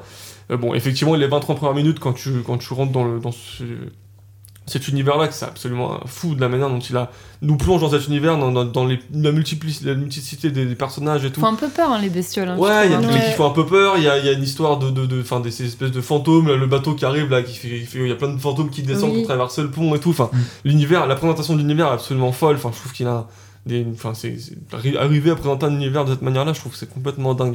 Donc ouais, c'est, c'est effectivement un, un film qui est, qui est magnifique, qui, qui, qui, qui regorge d'idées visuelles, narratives et tout ce qu'on veut. Mais effectivement, comme tu disais tout à l'heure, moi c'est un film qui me touche moins, tout simplement. C'est-à-dire que j'aime beaucoup, mais euh, c'est, l'émotion que, que j'ai devant le film qui fait que euh, je, Mm. je suis pas touché autant que je peux l'être Mm. devant d'autres films de Miyazaki. Ce qui fait que je descends un petit peu par rapport à ce que j'avais vu la première fois, mais que ça reste un film absolument fou. Quoi. Ah bah c'est marrant, on a eu le, le chemin inverse par rapport à ça. Ouais, Euh, pff, je trop- pense qu'on a mis à peu près la même note par contre maintenant. euh, bah moi je l'ai remonté à 4 du coup. ouais, voilà, moi j'ai descendu à 4. Ah bah. Mais voilà, pff, trop de choses à dire vraiment. Et, euh, allez découvrir cette vidéo, vous allez apprendre plein de choses. Voilà, plus gros succès euh, japonais jusqu'en 2020. Ensuite, ça a été dépassé par euh, Demon Slayer du coup. Mais euh, Ah, le Ah, film C'est le, souffle de Marc. voilà. Je l'ai pas vu, mais je, je suis dépité. Et, voilà, et euh, c'est sympa quand ils vont voir justement la sœur jumelle, à un moment t'as une lampe qui saute, bah, c'est une référence directe à, Pixar. C'est pas ah tiens on dirait Pixar, c'est littéralement une référence à Pixar. Après que euh, Demon Slayer soit arrivé premier, je rappelle que Demon Slayer, quand le film est sorti, on sortait du confinement, les cinémas venaient d'ouvrir, donc c'est presque normal en bah là fait. du coup euh, au eu- Japon c'était en 2020 justement qu'il a eu ce succès. Ah Après ouais oui, Ah, il y a eu, parce que euh, moi oui. je pensais que tu parlais en France. Moi je me non, rappelle. non, non, euh, je te parle de. On sortait du confinement il y a une semaine, c'est le premier film que je suis allée voir, donc c'est normal qu'il ait dépassé en fait, littéralement. Et je suis Chihiro, allée du coup, tu disais tout à l'heure que c'est Mononoke c'était son plus gros succès. Mais Su- au plus cinéma, gros succès, euh, Et après, non, non, justement, ça a été son plus. En fait, je te dis, au moment où il est sorti, euh, Princesse Mononoke est devenu son plus gros succès, Ouais, et, et après, après, il a été dépassé justement ouais, par en- Chihiro. En France, je veux dire, en, en- en termes de- Ah en non, je te parle, je te parle du Japon, moi je te parle ah du oui. Japon. Et en- Ah, en en, France, en, en termes d'entrée, il est quatrième ou cinquième euh, Mononoke. les- Oui, Le bah, Mononoke, euh. c'est celui qui a permis justement euh, au cinéma de Miyazaki de justement de s'implanter et de dire ah putain ça a l'air cool, Ouais. venez on découvre. Il a fait moins d'un million d'entrées, hein, Mononoke. Mononoke, il il a fait 700 000. ne- Il a fait 700 Non, 000. un peu plus, 800, 800 et quelques, non C'est Entre 776 700 pour et le vent 800. se lève, entre mais, 700 euh, et 800. Juste avant qu'on attaque euh, le neuvième film de Miyazaki, euh, on a une personne qui aimerait parler euh, du, du film que, dans- que nous venons d'aborder. Je le laisse du coup prendre euh, la place. Eh, bonjour, C'est horrible, arrête. j'ai j'ai beaucoup aimé le voyage de Chirac. Ah, ok. Ah, très touché par cette histoire hein, d'homme m'en qui hein. dissout l'Assemblée nationale et mange des pommes. Je me désolidarise de cet épisode. Tout le monde, je pense. Je pense que tout le monde se désolidarise. Tu laisses pas la vie de ma mère, tu laisses pas ça au monde. Mais pourquoi vous avez pas rigolé the tu vas avoir des mauvaises étoiles. Après, tu t'étonnes après qu'il y ait des raids de mauvaises étoiles sur Spotify. Il va, il va clairement. ça, c'est Il va clairement le laisser dans le montage. hein. Mais Ouais. Bah oui, bah attends. Il y a écrit, il y a écrit faire imitation pour Chihirac que c'est vraiment écrit dans mon. dans Mais, mon mais à quel moment tête écrit ton truc et dans Ouais. ta tête ça peut Il a, pas il c'est a marrant, il a un vraiment écrit, il a vraiment écrit sur sa feuille de route. Ouais, au cas où, au cas où j'oublie, tu vois. Parce que j'ai oublié des trucs tout à l'heure, mais là, ça, je l'oublie pas, tu vois. J'ai oublié que, tu vois, pour Mononoke, il y a Neil Gaiman à l'adaptation anglaise, et c'est pas n'importe Un qui. truc de fou. Bah ouais, voilà, tu vois. Ah, c'est Mononoke, ça a été adapté en théâtre d'ailleurs. Et, euh, oui, alors c'est vrai qu'il y a eu pas mal d'adaptations de ces films. euh, Nausicaa en kabuki et euh, Mononoke en théâtre. Eh ben, tu- c'est vrai que tu as fait des recherches. Bref, il est temps d'aborder un film qui, je pensais allait être plus haut, mais quand même est beaucoup cité. Euh, film sorti en 2004, juste après l'immense succès de Voyage de Chihiro, à savoir Le Château Ambulant, donc troisième position. Ah, tu vois. Mm. Et- ça pas Ah, tu- de vote, et pas de top Eh ben, 3. Avant, c'était avant, Ah. si j'avais pas vu, enfin, en fait, Hmm. c'est Nausicaa qui m'a fait bouger parce que normalement, moi, étant quelqu'un de mainstream, c'était Shiro Mononoke et le château ambulant, mais euh, j'ai switché euh, Nausicaa et le château ambulant. Ok. Donc euh, voilà. Mais qui est dans le top 250 de Letterboxd tu vois, Les trois que t'as cités là, les euh, Mm. Shihiro, Mia- Bah, et enfin, parce que Ah ouais, les trois qui sont dans le top 250 Bah, si de on- De Letterboxd. tous les films. euh, Ouais. Bah, Ah si on cite les, les tops, c'est un des films préférés des gens sur Sens Critique, c'est dans le top 250 de IMDB. Enfin, c'est un film qui est quand même extrêmement apprécié.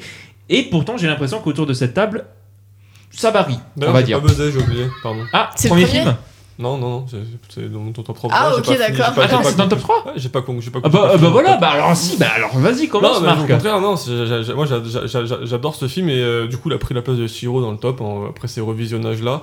parce que euh, bah, j'adore l'univers en fait. Dès le début, Mm. euh, déjà c'est ce, ce château euh, euh, bah, qui est Ambulant. qui est- qui est- ouais, bah, qui est ambulant certes, mais C'est comme ça qu'il eu l'idée d'ailleurs. c'est la, la- la direction artistique de ce château, je trouve de la manière dont il est, les, les- les décors, de la manière dont il est dessiné, et tout, je- Mm. je- je- tout, tout tordu, euh, on se demande comment il arrive à avancer, à tenir debout, euh, enfin, du coup, il tient par cette magie, etc.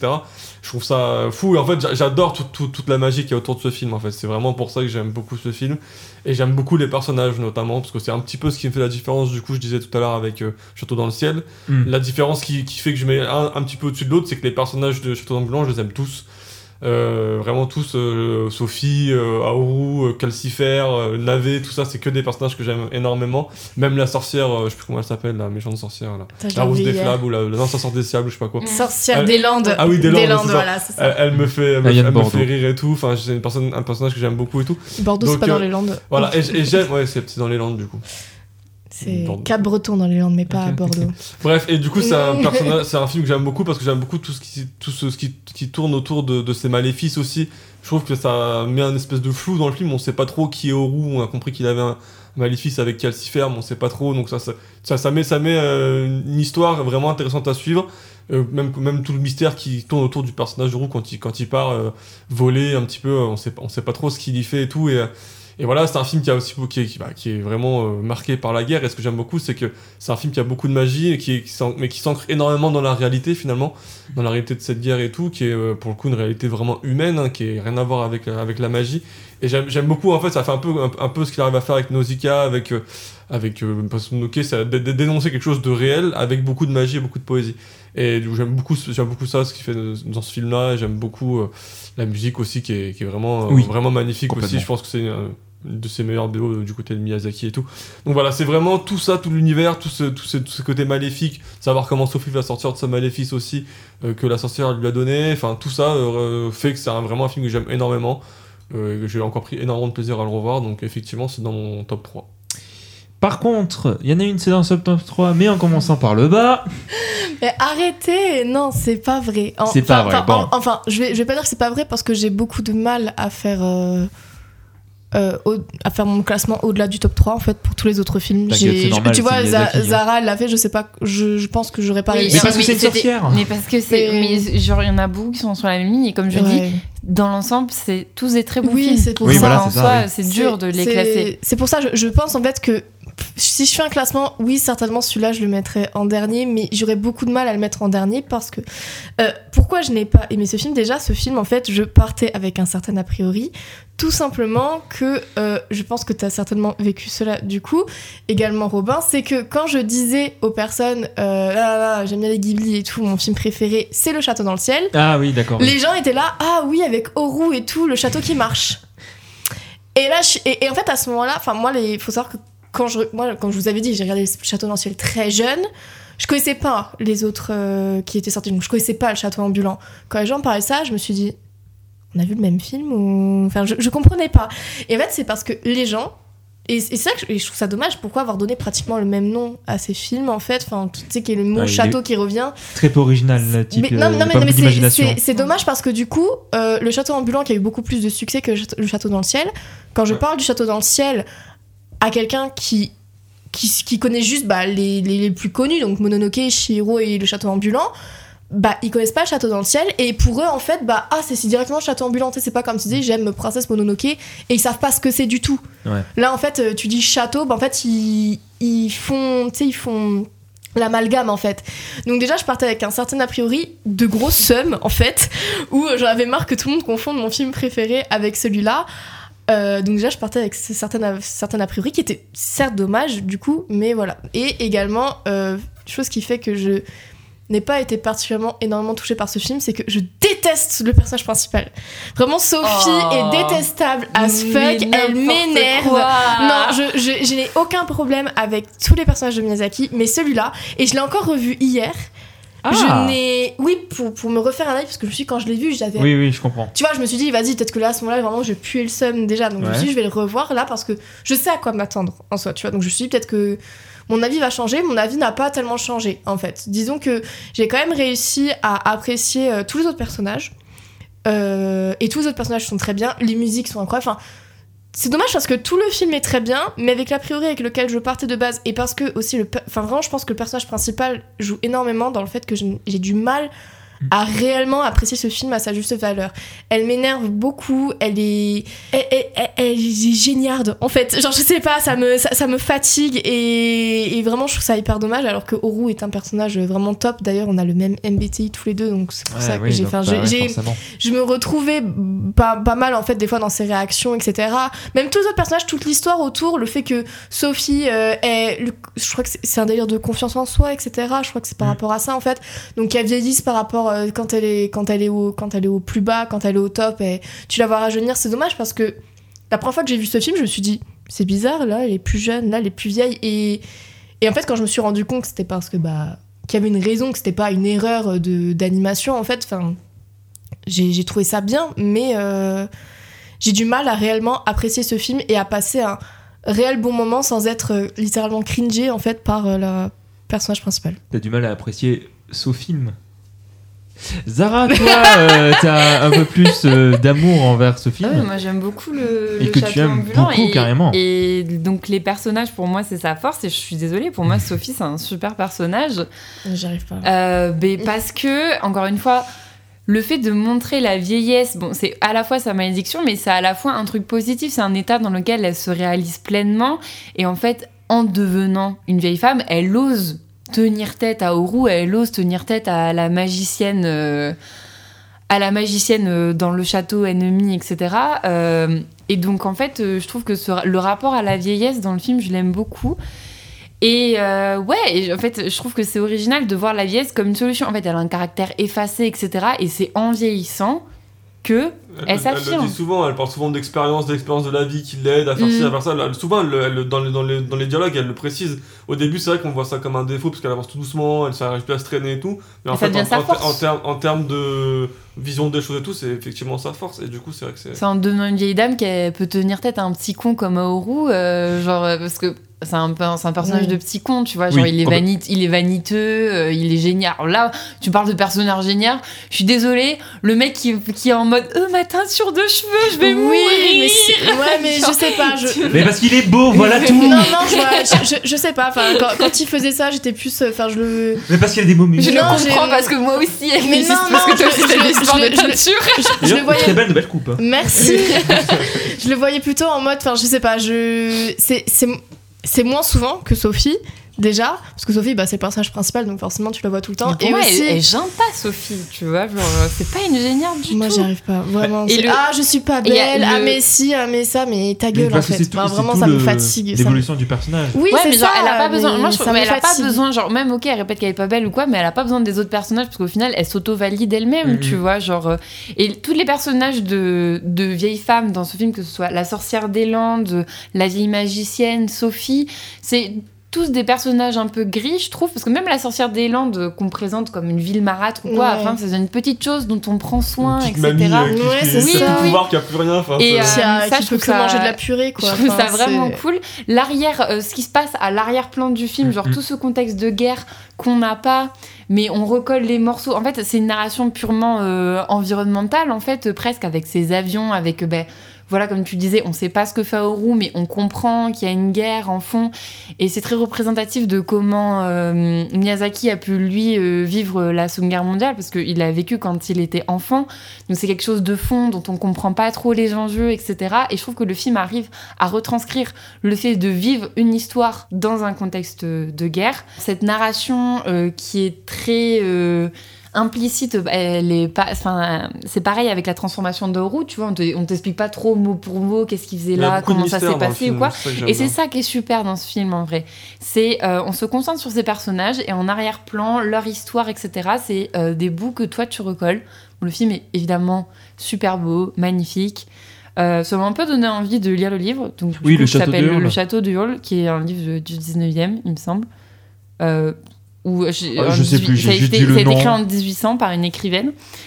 Euh, et j'ai donc j'ai lu la page wiki du film et dans une interview de 2013, il a déclaré, il a dit que c'était son film préféré. Alors, c'est là où justement je vais, j'allais prendre ce- cet aspect-là. Alors, le truc c'est qu'il y a aussi une interview qui dit que son film préféré c'est Le Château dans le ciel. Et justement, Donc, ouais, on Ah. revient à, à ma frustration. justement, je me demande s'il n'y a pas une, une différence de, alors lequel est lequel des deux est son film préféré? Est-ce que c'est Le Château dans le ciel ou Ambulant? Moi j'ai toujours entendu que c'était Le Château dans le ciel. Bah, s'il a des bons goûts, c'est le château ambulant. Après, s'il a des goûts alors, alors, alors, on va se détendre tout de Mais suite parce en qu'en fait. fait, dans la suite, s'il a- dans la suite de des cette interview, il parle du fait que euh, c'est un, un film important pour lui parce qu'il montre que la vie vaut la peine d'être vécue. C'est justement, oui, euh, je l'avais Donc noté. ça correspond beaucoup plus, donc ça correspond beaucoup plus au château ambulant qu'au château dans le ciel. C'est pas du tout le message du château dans le ciel, tu vois.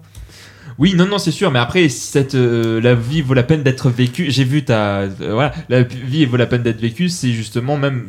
On en a parlé au tout début de l'introduction, genre vraiment ce qui va poser un petit peu tout son cinéma, qui en tout cas c'est sa manière de vivre, parce que Miyazaki, euh, on l'a pas abordé, et on va l'aborder un petit peu avec le lève, c'est quelqu'un de pessimiste sur la vie, mais qui veut pas que les enfants, parce qu'il s'adresse aux enfants, à tout le monde, il veut pas que eux aient son cynisme sur la vie ou son pessimisme en tout cas. Aux enfants, sauf aux siens, du coup, apparemment. Ouais. Sauf aux. Sauf qu'il a pas éduqué. Même, pour le même pour le garçon et le héron, c'est pour son petit-fils. C'est même pas pour son fils. Le mec, il est en mode je veux être un bon papa pour tout le monde, sauf mon gamin. Mais, euh, mais pas grand chose à dire en fait. C'est c'est un film que j'aime beaucoup aussi. Euh, alors, je l'ai. j'adore ce film. que- Comment Il, est beau ce film. Oui, voilà, c'est ça. Et c'est- un film beau. Voilà, justement, ce que tu disais, Marc, c'est euh, vraiment la manière dont il a fabriqué ce château qui, qui, qui marche et tout, enfin qui est incroyable Mm. avec ses pattes de poulet d'ailleurs qu'on va retrouver euh, sur le prochain film. Enfin, je trouve, pattes de poulet. J'ai vu pattes de poulet, je me suis dit, oh tiens, c'est marrant, Pogno. Ah, dans Oui, voilà, Pogno, c'est ouais. vrai. Parce que je sais me dire dans lequel. Voilà, et puis même, même je- enfin, au niveau de son message du film, de voilà, que euh, qui encourage, ah oui, voilà, mais outre le pacifisme, encourage à devenir simple, à, de, à dépasser Devenir l'apparence, vieux. à devenir vieux, oui, voilà. Et justement, en fait, comment elle arrive à devenir jeune, c'est justement grâce à l'amour, grâce à un des sentiments positifs. En fait, c'est un film qui encourage justement le pacifisme, qui encourage de outrepasser les apparences et qui encourage, arrête de me faire mal, s'il te plaît, euh, Zara, au niveau de mes pieds et qui encourage justement euh, à de bons sentiments. Voilà. Euh, quoi d'autre à dire? Oui, c'est le plus trois, euh, troisième plus gros succès de, de Miyazaki du coup. Euh, je crois que c'est toujours au Japon, encore une fois. Et En France, oui, alors le on en premier. a- hein, Comment. En France, ça m'étonnerait pas que ce soit le premier. Pas en pas en non, pas en- en d'entrée. c'est Non, c'est- qui, je pense, va être dépassé par le garçon et Moi, je sais que tu, tu le penses pas, mais moi je pense qu'il va être dépassé. Euh, si, juste. euh, attends, euh, attends, qui l'a revu récemment là C'est toi qui l'as Moi. revu Moi, je. Voilà, Oui, toi, ok. la revue, ouais. Euh, On est d'accord que celle qui organise la guerre, elle fait ça juste parce qu'elle kiffe la guerre, c'est ça? On est d'accord? Quoi? Celle qui va Euh, rencontrer celle qui. La- Non, la- magicienne, là. Bah, ouais, Mais c'est pas elle qui organise la guerre. Non, elle, est justement, le service, elle, elle est au service. Pas la de- sorcière des Landes, l'autre. Oui, bah, Oui, c'est mais- Ah. une sorcière, enfin, c'est une magicienne en tout cas. Oui, mais c'est Machine qui est au service de la guerre, mais c'est pas elle qui est à l'origine de la guerre. Mm. C'est c'est qu'une c'est qu'une merce, enfin c'est qu'une c'est qu'un Oui. soldat de plus comme Haru. ou, Mais c'est pas euh, elle qui à la fin dit oui, bon on arrête la guerre? Non, c'est en fait la guerre. Elle s'arrête parce que le C'est l'épouvantail. Le nav- navet, ouais. ça Oui, parce que le parce que Navet, Ouais. l'épouvantail, en fait, c'est un prince du pays voisin et il est en mode euh, on arrête tout parce que ma- parce qu'en fait, c'est en Ah, redevenant putain, humain. Son sort, son sort, son maléfice euh, au moment Ah, où. Ok, ça me revient. où C'est en redevenant euh, humain, enfin parce que en fait cette guerre, on comprend que un, un des enjeux c'était parce qu'il manquait un des fils euh, Mhm. des- du pays et maintenant qu'il est revenu, il est en mode c'est bon, je vais rentrer chez moi et vous inquiétez pas, tout va bien se passer. Et justement, par rapport à la futilité de cette guerre, il y a ce super passage quand euh, t'as Sophie qui voit euh, un, avion ou je sais pas quoi, et elle dit Ah, c'est qui? C'est allié ou ennemi? Et que t'as Haku qui lui répond Ben, on s'en fiche, euh, Oh, ouais. voilà, et que ça résume qu'en fait, bah, ça reste la guerre, quoi. Ami ou allié, euh, c'est futile. La scène du champ de fleurs là, elle est trop belle. Mais le film est sublime, hein. je, je te rejoins totalement. C'est ça qui a fait partie. Voilà, parce que j'avais eu ton retour avant de voir le film et je me suis dit, ok, je peux comprendre que t'as du mal avec Sophie, mais tout le reste est tellement incroyable que moi je, je passe. Oui, et puis même Sophie, en vrai, je l'aime bien. C'est quelque chose que je ne retirerai jamais à aucun film en fait de Miyazaki. C'est. Et moi, il y a une scène qui me fait Il- trop. il est très beau. Qui, je trouve trop triste dans ce film, c'est justement quand tu parles du château, le château quand il, quand il s'effondre. Oui, à la fin. Ah oui. Moi, je trouve que c'est une des scènes les plus tristes du Oui, cinéma je- de Miyazaki. ouais. Elle est trop triste. Et, euh, je- Mais après, c'est vraiment un reconstruire. personnage. Hein. Après, c'est pour reconstruire autre chose par derrière. Mm. Oui, mais on le revoit pas du coup. Oui, non, bien sûr. Mais du coup, c'est vrai qu'on le voit à la fin, il est juste une petite, pauvre petite planche avec ses deux pattes de, de canard là, qui tu dis qu'il y a plus ça du château, ça fait un peu mal au cœur. En tout cas, ouais, mais, mais bon, après, juste pour justifier pourquoi Sophie râle, c'est parce qu'elle a quand même beaucoup de malheur. Ouais, j'ai failli la faire, j'ai failli l'écrire tout à l'heure dans ma critique, mais. euh, T'as un, truc. Ouais, des rires préenregistrés. J'avais Ouais, oublié de les mettre tout à l'heure pour. Chirac parce que je pensais qu'ils allaient venir naturellement et tout. et tout. Et bref, euh, nous allons parler d'un autre film qui lui non plus n'a pas eu de vote, étonnamment. Euh, c'est un film mignon Ah bah comme oui. tout, sorti en 2008. Alors, c'est là où je commence à me perdre au niveau de mes sources, parce qu'on m'a dit que, enfin, j'ai vu que Shihiro était censé être son dernier film, puis ça a été Château ambulant, puis Pogno. Alors, je sais pas quel est précisément où il a dit explicitement c'est mon dernier film. En tout cas, pour 15 Pogno. fois. Comment? Il a dit 15 fois. Il a dit oui, voilà, c'est ça qui est compliqué Un peu de comme remonter. Tarantino aussi, non? Euh, non, Tarantino, il a dit qu'il ferait 10 films et après son prochain, il en refait pas. Mais c'est Ouais, le dixième 10. Mais c'est le dixième parce là, non, pas qu'il Kill Bill, après, ça dépend si tu considères qu'il Non, parce que Kill Ah, Bill, il considère ça comme un c'est seul film. C'est d'ailleurs pour ça que s'il fait un Kill Bill 3, bah, il dira. Et après, il bah, devient podologue, il a dit. Du coup, il va faire un Kill Bill 3, euh, Julie Salopard 2. Comme ça, il y a un petit bonus, quoi. Du coup, il y aura jamais de dixième film. Mais bref, il du va coup, faire 15, quoi. en 2008 est sorti Pogno sur falaise. Sur la falaise. Sur, Sur la falaise, pardon. Ah oui, j'ai oublié le là. Le, nom de village. Pognon sur falaise Je suis un débile Moi, si j'étais- maire d'une commune, j'appellerais ma commune comme ça. Ah, Pogno bah, sur euh, falaise. bah, bah, bah, bah, merci Marc, t'es mon préféré. Euh, bah tiens, vas-y, commence. Et bah écoutez, moi, Personne buzz Pogno, Bah non, personne buzz. Non. Pogno, c'est pas dans mon top 3. Mais c'était par contre celui que, un de ceux que j'aimais le moins. Enfin, j'aimais bien, Oh. mais euh, je- c'était pas un film que j'avais apprécié plus que ça. Et du coup, là aussi, je l'ai revu. Et euh, j'avais. En fait, je je- je restais sur le fait que c'était un des films les plus enfantins de Miyazaki. C'est pour le plus jeune public, ouais. Et en fait, en le revoyant, je trouve pas tant que ça. Ah ouais? Ben, je l'ai revu hier. je- Ça, faudrait que je le En fait, je trouve que je trouve qu'il y a, il y a des thèmes, je- il y a des moments quand, dans le film, je trouve pour un enfant qui sont quand même assez oppressants. Euh, je pense notamment au moment où il y a euh, le, le tsunami. Ouais, est oui, quand oui, même oui. assez. Ah, euh, ouais. Même si en C'est vrai que fait, moi ça m'avait il y a, angoissé. il y a ce moment-là, il y a le moment où t'as quand même toutes les rues dans lesquelles il avait- l'habitude de, de passer qui sont noyées, etc. Ouais. Euh, le moment où il a perdu sa mère, où il commence à se mettre à pleurer parce qu'il a plus sa mère, on sait pas trop où est-ce qu'elle est et tout, on sait même pas si elle est encore vivante. Et je trouve que c'est des moments-là où pour un enfant quand même, je trouve que ça peut être un peu dur. Alors la force qu'a Miyazaki, et qui parce qu'il veut pas en faire un film dur pour les enfants, il va en faire un film plutôt enfantin, c'est qu'il arrive toujours à, dès qu'il y a des moments un peu comme ça, il arrive toujours à y mettre une certaine poésie. Quand il y a le tsunami, il y a, il y a Pogno en fille qui, qui, qui court sur les vagues, qui- c'est super joli. Quand, tu- quand on voit les, les, les, les rues euh, sous, sous l'eau, euh, t'as des, t'as des espèces de gros, de gros poissons Ouais, magnifiques, t'as une certaine de poésie qui qui est, qui est magnifique. Il y a euh, et puis euh, et, quand, quand, quand il perd sa mère, il la retrouve quand même finalement- finalement assez vite derrière. Mais effectivement, c'est un peu enfantin du côté musical. Euh, je trouve que la BO de, de Isashi, elle est assez, assez euh, enfantine, même la- la- notamment la, musique de fin là, de Pogno. Euh, Il y, a, les dessins, notamment le, la manière dont design- designé Pogno est un peu enfantin aussi, mais je trouve que dans les thématiques, ça n'est pas tant que ça. Et moi, je, moi c'est un film que j'ai beaucoup- beaucoup aimé en le revoyant, et qui, je pense, est, Il est très sympa, hein. quasiment au niveau de Shiro, un tout petit peu en dessous, mais je pense que de- Ah, juste derrière Non, Ah oui, dans, mon classement, dans mon classement, je Oui, Ah bien sûr, bien sûr. Moi, il est sixième, je pense. Enfin, Ah ouais. vraiment, c'est un film qui est- que j'ai vraiment surévalué. Je trouve qu'il y a, euh, il montre beaucoup aussi euh, la, la pollution des humains euh, par la mer et tout, et que ça, ça, ça me parle aussi vachement parce que c'est quand même un peu mon boulot.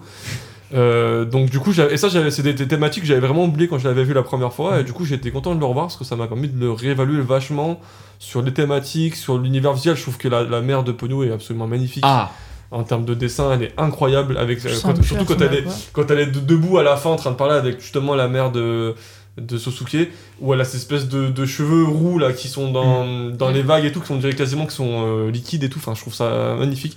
Et c'est un- j'aime, j'aime- du coup, je l'aime beaucoup, Ah beaucoup oui. aussi. Donc c'est vraiment, euh, c'est vraiment un film que je trouve beau visuellement, beau musicalement, avec des belles thématiques et tout. Et même si c'est un peu enfantin, je trouve que ça n'est pas tant que ça et pas autant que je le pensais. Juste avant de donner la parole à Zara, euh, par rapport au côté enfantin, et j'avais dit tout à l'heure que Cagliostro était un des deux films où Miyazaki n'était pas le seul scénariste, et là en fait, et c'est très étonnant, il a pris la scénariste de E.T. et du BGG ainsi que de Condom, un film de Scorsese, euh, Melissa Mathison, et du coup je trouve ça assez surprenant qu'il ait allé chercher euh, une scénariste une scénariste américaine. En fait, c'est surtout une scénariste américaine, déjà qu'il qu'il a coécrit avec quelqu'un, et en plus américaine, mais qui du coup avait eu l'habitude de travailler sur des films enfantins. Quoique BGG, elle fera ça plus tard, mais E.T., ouais, c'est assez surprenant. Finalement, je trouve que ça s'inscrit bien là-dedans, ce que tu disais, Ah le, ouais, le c'est film ça. euh, enfantin. Et puis il y a des personnages qui sont les personnages sont super cool, les petites mamies et tout. Moi j'aime Oui. beaucoup les petites mamies dans- dans- avec la, tout, la, mère. La euh. mère est un danger public en voiture, mais par contre elle est, c'est un personnage qui est super Mais c'est une intéressant. mère irresponsable à ce Ouais. fuck. Hein. Par Ouais, contre, elle est en mode Bon, euh, enfant de 5 ans, je te laisse à la maison, Ouais. moi je vais à l'autre Oui. bout de la quand- ville et voir quand- les vieilles, Quand, quand, d'accord elle, quand elle traverse aussi à un moment donné, alors qu'il y a le tsunami qui arrive et Oui. que tu dis, en mais c'est pas grave. demi-tour seul. One enfin, life. mais Bon, allez, ouais, bah. elle est complètement responsable et tout. Zara, toi, tu l'as revu hier, du coup, Je l'ai revu hier, ouais. et c'est- c'est trop bien. Ouais, moi je savais que. Enfin, moi je l'ai je l'ai vu quand j'étais enfant. euh, et euh, du coup, j'ai beaucoup. Enfin, moi j'aime beaucoup, beaucoup. Je pense que c'est une de mes DA préférées, euh, tout Miyazaki confondu. Oui, bah, complètement. Euh, j'adore, j'adore, j'adore, j'adore euh, le. Ben, ce que tu disais là, genre le côté. euh, Enfin, le l'eau qui recouvre les routes et les arbres, et donc du coup, t'as ces poissons dans la forêt. C'est comme s'ils volaient, etc., au-dessus de la route et tout. J'adore. Moi, de toute façon, l'univers aquatique, c'est un truc que j'adore. Fujimoto, le père de Pogno, c'est Bébou. Il est trop mignon et ça a un cara design de fou. Oui, voilà, bah, c'est vraiment euh, la princesse de la mer et Fujimoto, c'est couple gold, je les aime trop.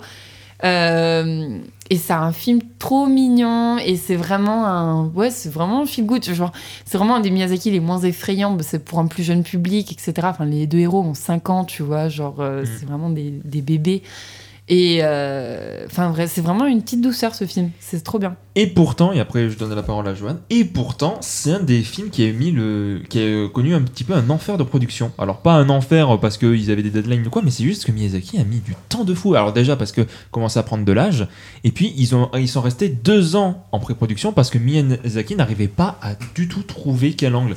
Il y a eu le moment où justement Pogno euh, court sur l'eau durant le tsunami, qui du coup a été l'élément déclencheur qui lui a permis de dire Ah, ok, c'est bon, je vois un petit peu où je vais mais il a beaucoup galéré. Donc j'imagine que c'est peut-être une des raisons pour lesquelles il allait chercher euh, Melissa euh, Mattinson pour justement un petit peu le, guider. Mais ouais, ça a été très lent. Ils ont mis deux ans à, à produire le film.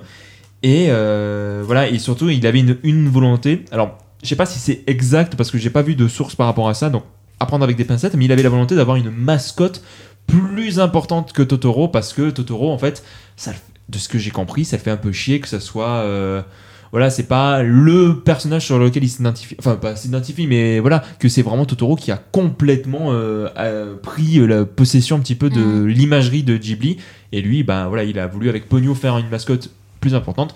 Bon, Ouais, c'est raté, c'est raté. clairement. Joanne, Euh, bah moi je suis d'accord avec Zara, euh, il était vraiment bien. Euh, Enfin voilà, tout ce côté euh, enfantin et tout, c'est vraiment très agréable à regarder. J'ai aussi un très grand, un très, grand- grand, attrait pour l'univers aquatique. Donc Mhm. euh, forcément euh, aussi ça m'avait beaucoup touché tout ça. Après ça fait un moment que je l'ai vu donc j'en souviens plus très bien. Mais euh, enfin je me rappelle de passages ouais voilà, enfin du tsunami, du coup toute l'île, enfin c'est une île. C'était l'île, enfin oui parce que ça se passe au Japon je crois donc euh, enfin je suppose. Bah, le Japon est une Euh, île. Ouais, mais c'est pas, c'est pas vraiment une. Enfin, on, on sait que C'est sur- que côte. mais c'est- Oui, voilà, ouais, c'est ça, enfin la bref, côte. enfin, tout- toute la ville, le village quand, qui est... quand c'est inondé, ça devient. Ah oui, la maison devient une île en fait. Mais... Mais voilà, tout- toute la zone euh, qui est inondée, etc. Enfin, c'est même si au départ, euh, bah, où je crois que c'était toi, Marc, qui l'avait dit, en fait, quand le tsunami il arrive, ça fait quand même peur. Moi, je me sens que ça m'avait quand même un peu angoissée. Euh, J'avais peur, en fait, pour Mm. euh, comment ça allait se passer pour les personnages, etc. Mais bah, une fois le, ts- le tsunami passé, certes, ça a apporté une catastrophe, donc inondation, etc. Mais je trouvais euh, cette inondation très rassurante, bizarrement. Enfin, Hmm. je sais pas si tu vois un peu Bah, en fait, il filme pas de manière menaçante. Un Ouais, peu, c'est bah, justement avec Pogno C'est qui, Enfin, je trouve que justement, ou en tout cas, Pogno permet de contrebalancer un petit peu la menace Ouais. que peut C'est être. comme j'ai, il, dés- il désamorce très vite. Oui, voilà, c'est ça, c'est C'est tout de suite, il met de la poésie ou de la beauté ou de la Exactement. ou de la- de trucs enfantins. d'enfants, ouais. Et puis voilà, puis enfin, je, enfin, lui qui met toujours euh, des trucs qui volent, tout ça dans son, euh, enfin, dans, dans ses univers. Mhm. Là, bah, il a pas mis, certes, mais ça y correspond un peu. Enfin, je trouve que l'univers aquatique correspond un peu. Oui, bah, Voilà, à tout ce qui est de voler, juste pas au même niveau euh, physiquement, mais sinon, enfin, ça, ça relève un peu euh, du même principe. Donc, euh, Voilà. Bah, pas grand chose à dire, c'est un film que je trouve très mignon, que j'aime que j'aime bien, que je préfère à Totoro. C'est c'est pas comparable, mais je trouve que dans la manière de un film vraiment pour enfants et il se passe pas grand chose, ou en tout cas, voilà, niveau histoire, c'est pas une grosse fresque comme peut l'être Shihiro ou Mononoke. Bah voilà, c'est un film que je trouve très sympa, qui est pas prise de tête. Euh, franchement, c'est un beau film, c'est un bon film. euh, voilà, moi, moi, je passe un bon moment dessus. Et euh, voilà, de Zara en parler.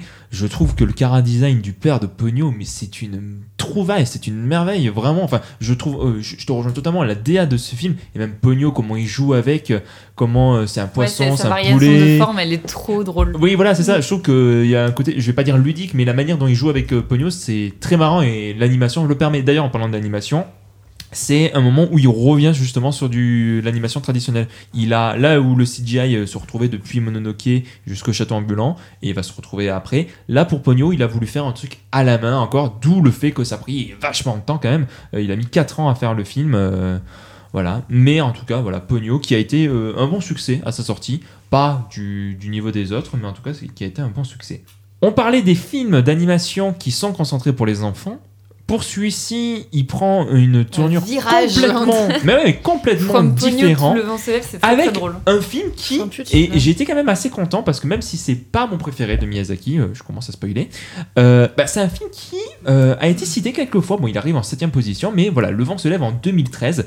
J- Jusqu'alors, euh, le dernier film de Miyazaki. non, j'ai pas vu. Bon, pas de pas de top. Donc, Joanne, tu ne l'as pas vu? Non, j'aurais dû le voir. Donc, je vais me concentrer sur Zara qui l'a découvert justement euh, en vue de cette émission. de. Toi, t'as plutôt aimé. Et moi, j'ai beaucoup, j'ai, j'ai beaucoup aimé, en fait. Bah, oui, parce qu'en fait, euh, tu sais, entre le moment où tu finis le film et après ce qui reste de ce Hmm, qu'il en reste, etc., c'est, c'est différent. Mais en fait, je crois que j'ai beaucoup aimé le film. Donc, du coup, euh, ça raconte l'histoire de cette. de ce petit génie en fait de l'aviation qui va enfin de l'aviation de l'ingénierie plutôt aéro euh, aéronautique ça ingénierie aéronautique. Bon bref. Donc du coup Oui, pendant le contexte pendant le contexte de la Seconde Guerre mondiale donc là encore une fois euh, on cumule le, le- on est dans full dans les thèmes que Miyazaki aime parce que là dessiner des avions il va pouvoir le faire et là il va pouvoir en parler. Euh, donc pareil, toujours un lien avec sa vie, son père qui travaillait bah, dans une entreprise similaire, euh, l'amoureuse du héros qui est atteint de tuberculose comme la mère de, comme la mère de Miyazaki. Je crois qu'il y a eu quelques parallèles à faire entre Le vent se lève euh, et Porco Rosso d'ailleurs. Euh, qui sont assez cool, mais bon là, euh, si tu veux, je te laisse à ta fiche Wikipédia. Euh, Non, c'était sans faire Wikipédia, c'était vraiment. et donc moi j'ai beaucoup aimé le film, c'est vraiment une histoire qui m'a touchée et, je trouve- et c'est marrant parce que je trouve que Miyazaki même en voulant faire un récit qui s'ancre dans le réel, il n'arrive pas à s'échapper de l'onirisme parce que bah, ce personnage va faire il va discuter avec un autre personnage qu'il a jamais rencontré dans ses rêves. Euh, qui est bah, un créateur d'avions euh, connu italien dont j'ai pas retenu le nom. Caproni, voilà. Parce que hier, j'ai essayé de le retrouver et c'était catastrophique. Et tu t'en es souvenu là depuis et félicitations à toi. Ouais, merci. Euh, et donc, oui, en fait, j'ai trouvé que c'était un, un- un récit euh, très doux, euh, assez triste en fait au final, euh, je trouve, parce que la finalité, enfin la scène de fin, elle est incroyable, je trouve, dans ce cimetière, euh, ce cimetière d'avion, et ce personnage qu'on a suivi pendant toute sa vie, qui a essayé de faire de son mieux, etc. Ben, en fait, avec ce laps de temps, on se rend compte qu'il a eu malgré tout son rôle à jouer dans cette guerre, dont il avait un peu rien à foutre. En vrai, on va pas se mentir, lui voulait juste dessiner des avions. Et je trouve que donc c'est un récit bah, plutôt tranche de vie, avec bah, du coup quand même un, fond de, guerre, euh, etc. euh, qu'on va retrouver aussi dans euh, Le garçon et le héron un petit peu. euh, comme, dans, beaucoup de films. Et ouais, en fait, c'est une histoire, enfin, c'est une histoire de vie qui m'a beaucoup touchée. Euh, qui, pareil, garde la guerre en fond, mais pour en faire quelque chose. Et c'est vraiment un film qui prend sens dans sa fin. En fait, euh, je trouve, quand tu as suivi toute cette vie et au final avoir la finalité, enfin, je trouve que c'est un parcours assez précieux. Euh, Enfin, moi, c'est un film que j'ai beaucoup, beaucoup aimé. Et ça me détruit parce que je suis complètement d'accord avec ce que tu dis. Je vois vraiment toutes les qualités. J'aime énormément plus. C'est vraiment typiquement le genre de personnage que j'aime, des personnages qui sont passionnés par ce qu'ils font et euh, qui vont y aller contre vents et marées. Enfin, c'est pas tant ça, c'est vraiment, il a une passion, il a un rêve, il est, euh, voilà, outre le parent, ok, c'est pour la guerre, mais lui, c'est vraiment, et pourtant, il est contre la guerre, mais il y a vraiment ce truc de dessiner des avions, de s'imaginer des choses avec Caproni et tout ça. Il y a cette belle histoire, euh, cette histoire d'amour qui est tragique, qui est hyper touchante, je trouve. C'est super, elle est super triste leur histoire. Ouais, elle est hein. super triste et tout. À un moment où ils se marient, c'est trop. Et qui en plus, vraiment, il y a toute cette ambiguïté du récit que d'un côté, Miyazaki veut te montrer à la fois quelqu'un qui va dessiner des avions et à la fois quand même c'est des avions qui vont servir à la guerre. Donc même lui, justement, c'était une des grosses difficultés durant le film, c'était comment j'arrive à dessiner ça, comment euh, déjà bon, c'était et il s'est dit au, au début il refusait parce qu'il s'est dit ah non ça va pas parler aux enfants. Et après une fois qu'il a fait ça, il s'est dit mais attends mais comment je vais faire pour dessiner quelqu'un qui dessine des avions de guerre sans pour autant faire un L'apologie de la guerre. Exactement, voilà, c'était une des grosses difficultés. Je trouve que le film arrive parfaitement à le réussir, notamment grâce à son personnage principal. Mais je ne comprends pas pourquoi c'est le Miyazaki envers lequel je match le moins. Alors que pourtant, il y a vraiment tout pour me plaire. Je vois ses qualités. Justement, tu parlais de Porco Rosso. C'est tiré de la biographie d'un aviateur d'ailleurs. Exactement, ouais, ouais. euh, qui est Très euh, librement inspiré, apparemment. Oui, très Comment librement inspiré. très librement inspiré. Et justement, le vent se lève. de... Et le vent se lève, ça vient d'une biographie de lui qui a eu cette histoire d'amour avec euh, sa femme euh, qui a eu la tuberculose, du coup, c'est ça? Mm, mm, mm. Ok. Et la fin, c'est la même que Porco Rosso. Enfin, il y a- il y, a ce même plan euh, des avions qui s'envolent, Et- etc. Et justement, c'est là où je suis allé le faire. C'est l'un des rares films, il ne semble pas d'ailleurs dans Le Garçon et Laurent qu'ils font, c'est l'un des rares films où il va euh, localiser euh, les, les événements et aussi les dater, comme dans Porco Rosso. Et les Mhm. deux parlent de l'entre-deux-guerres, qui parlent d'aviation et qui parlent de guerre. Mais je sais pas, euh, peut-être qu'il aurait fallu qu'il soit un cochon comme dans le manga initial, parce que dans le manga initial, euh, euh, le personnage principal avait une tête de cochon. Je sais pas qu'est-ce qui fait qui ne me permet pas de rentrer totalement dans ce film. Peut-être Marc, tu vas m'expliquer, je sais pas quel est ton rapport avec ce film. Ben, moi, c'était le Miyazaki que j'aimais le moins avant de le revoir aussi, et je l'ai quand même revu vachement à la hausse. Ouais. Je je tu vois, je lui ai mis 3,5, mais c'est presque un 4. Quoi. C'est, c'est- en, en termes de notes, c'est vraiment, vraiment un film que que j'ai- vraiment réappris à, à, à voir parce que, parce que je trouve que c'est un film qui a tellement de thématiques en fait, et c'est, et c'est effectivement. euh, euh, déjà, moi, ce qui me- alors, ce que je trouve qui, qui a longtemps desservi le film, et je suis content que Le Garçon et le Rond soit sorti pour ça, c'est que ça a été vendu comme, comme son dernier film. Et effectivement, je pense que quand tu, quand tu vas voir un Miyazaki, c'est pas forcément ce que tu attends de, de son cinéma quand tu vas voir ce film-là. Mm. Et je pense que ça peut vraiment créer une certaine amertume, déception d'avoir un film qui est aussi détaché de l'onirisme et de la magie qu'il a pu avoir. Parce que là, c'est vraiment, même si effectivement il en a dans les rêves un petit peu, je trouve que globalement, c'est quand même un film qui est assez ancré dans la réalité. Et forcément, vu que c'est une, une- une biographie, tu, tu, tu as une liberté, mais tu n'as pas une totale liberté quand même. Même si tu prends beaucoup d'inspiration et que tu fais, tu, c'est très libre, il faut quand même que, et comme tu dis, il y a des dates. Et euh, le fait que ce soit daté, c'est quand même aussi, ça met quand même aussi un, un certain le film dans une certaine réalité, euh, notamment le tremblement de terre qu'on voit, c'est un tremblement de terre qui a réellement existé. 1923. Euh, 1923.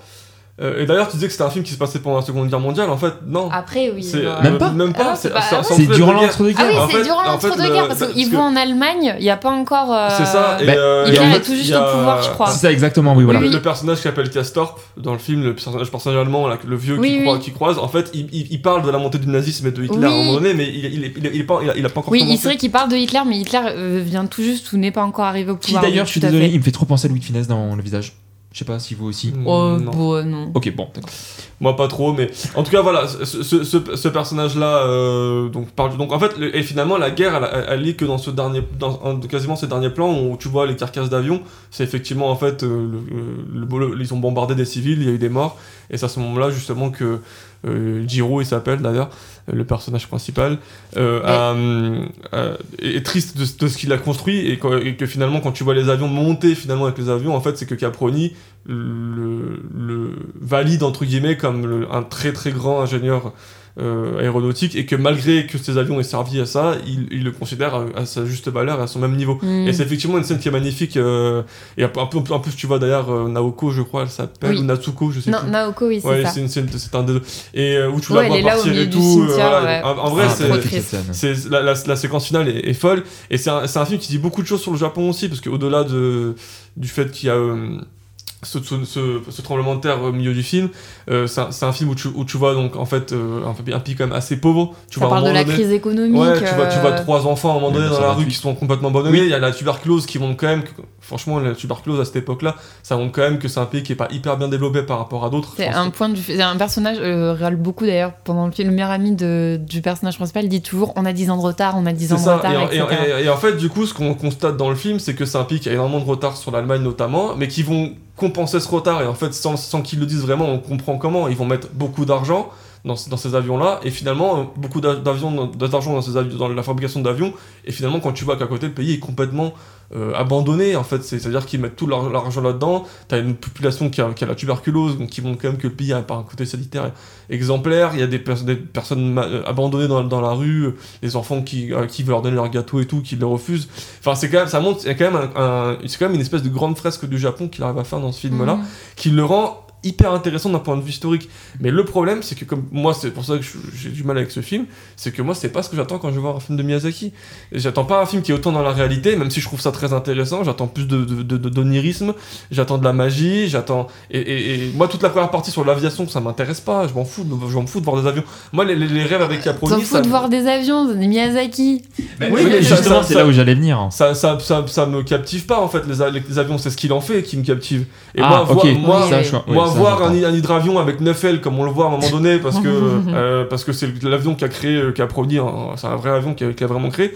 Et de le voir voler euh, ok c'est beau c'est majestueux mais ça m'int- ça m'intéresse pas parce que c'est vraiment ancré dans cette espèce de réalité. Et ça ça me ça me ça m'emporte moins ça et c'est pour ça que je le mets un petit peu en dessous des autres Miyazaki même si je le trouve hyper intéressant sur ce qu'il Bah, traite Bah, Ça aurait, été, ça aurait été un bon chant du signe malgré tout pour moi, se trouve, parce qu'on a quand même ce film qui se finit sur quelqu'un qui fait le point sur sa vie et les, les erreurs qu'il a pu faire, etc. Donc on sent que Miyazaki, il, peut par- il parle un peu de lui en fait dans ce bilan. euh, ah mais clairement Et aussi et la- je trouve que ça aurait été. En vrai, euh, aurait- il aurait pu finir avec ce film que moi, ça m'aurait pas. euh, Et aussi Bah la, ouais, moi, la ça me peur de voir comment ces œuvres peuvent être reprises. Bon, même si avec Miyazaki, il y a quand même toujours le message écologiste, euh, enfin, et pacifique. Et justement, c'est là où je suis pas totalement d'accord avec toi. C'est, je faisais le bilan en mode, est-ce que c'est un film à la Miyazaki Bah, t'as la thématique de l'aviation, ah bah oui, oui, t'as oui, son truc sur le thématique pacifisme. Donc ça, ça s'inscrit là-dedans. La, les thématiques, oui, mais le visuel, un, un peu moins. Et j'ai- pas dit, mais par contre, effectivement, l'histoire d'amour est magnifique dans le film. Oui. Elle, elle- elle- elle est, est- est extrêmement triste parce qu'elle s'in- s'insère dans quelque chose d'éphémère dès le début, puisqu'on comprend très rapidement qu'elle va avoir du mal à s'en sortir.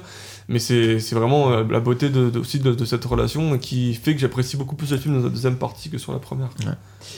Et euh, qu'est-ce que j'avais à dire? Ah oui, et juste il s'est inspiré de Ozu euh, pour euh, son film. Et en ce moment, on est en train de regarder des Ozu avec Marc. Et c'est vrai que des fois, tu le ressens dans la manière dont il dispose les personnages au quotidien. On va aborder du coup son dernier film après quand même presque 2h30. Ce que t'avais dit. hein. ouais. T'attendais, tu m'as dit euh, 2h30 l'enregistrement. Oui, bah oui, c'est ce que j'avais prévu. Donc Donc là, il y, a ma- il y a ma pause pipi à couper. elle a été coupée. En fait, Ah, elle n'a pas enregistré.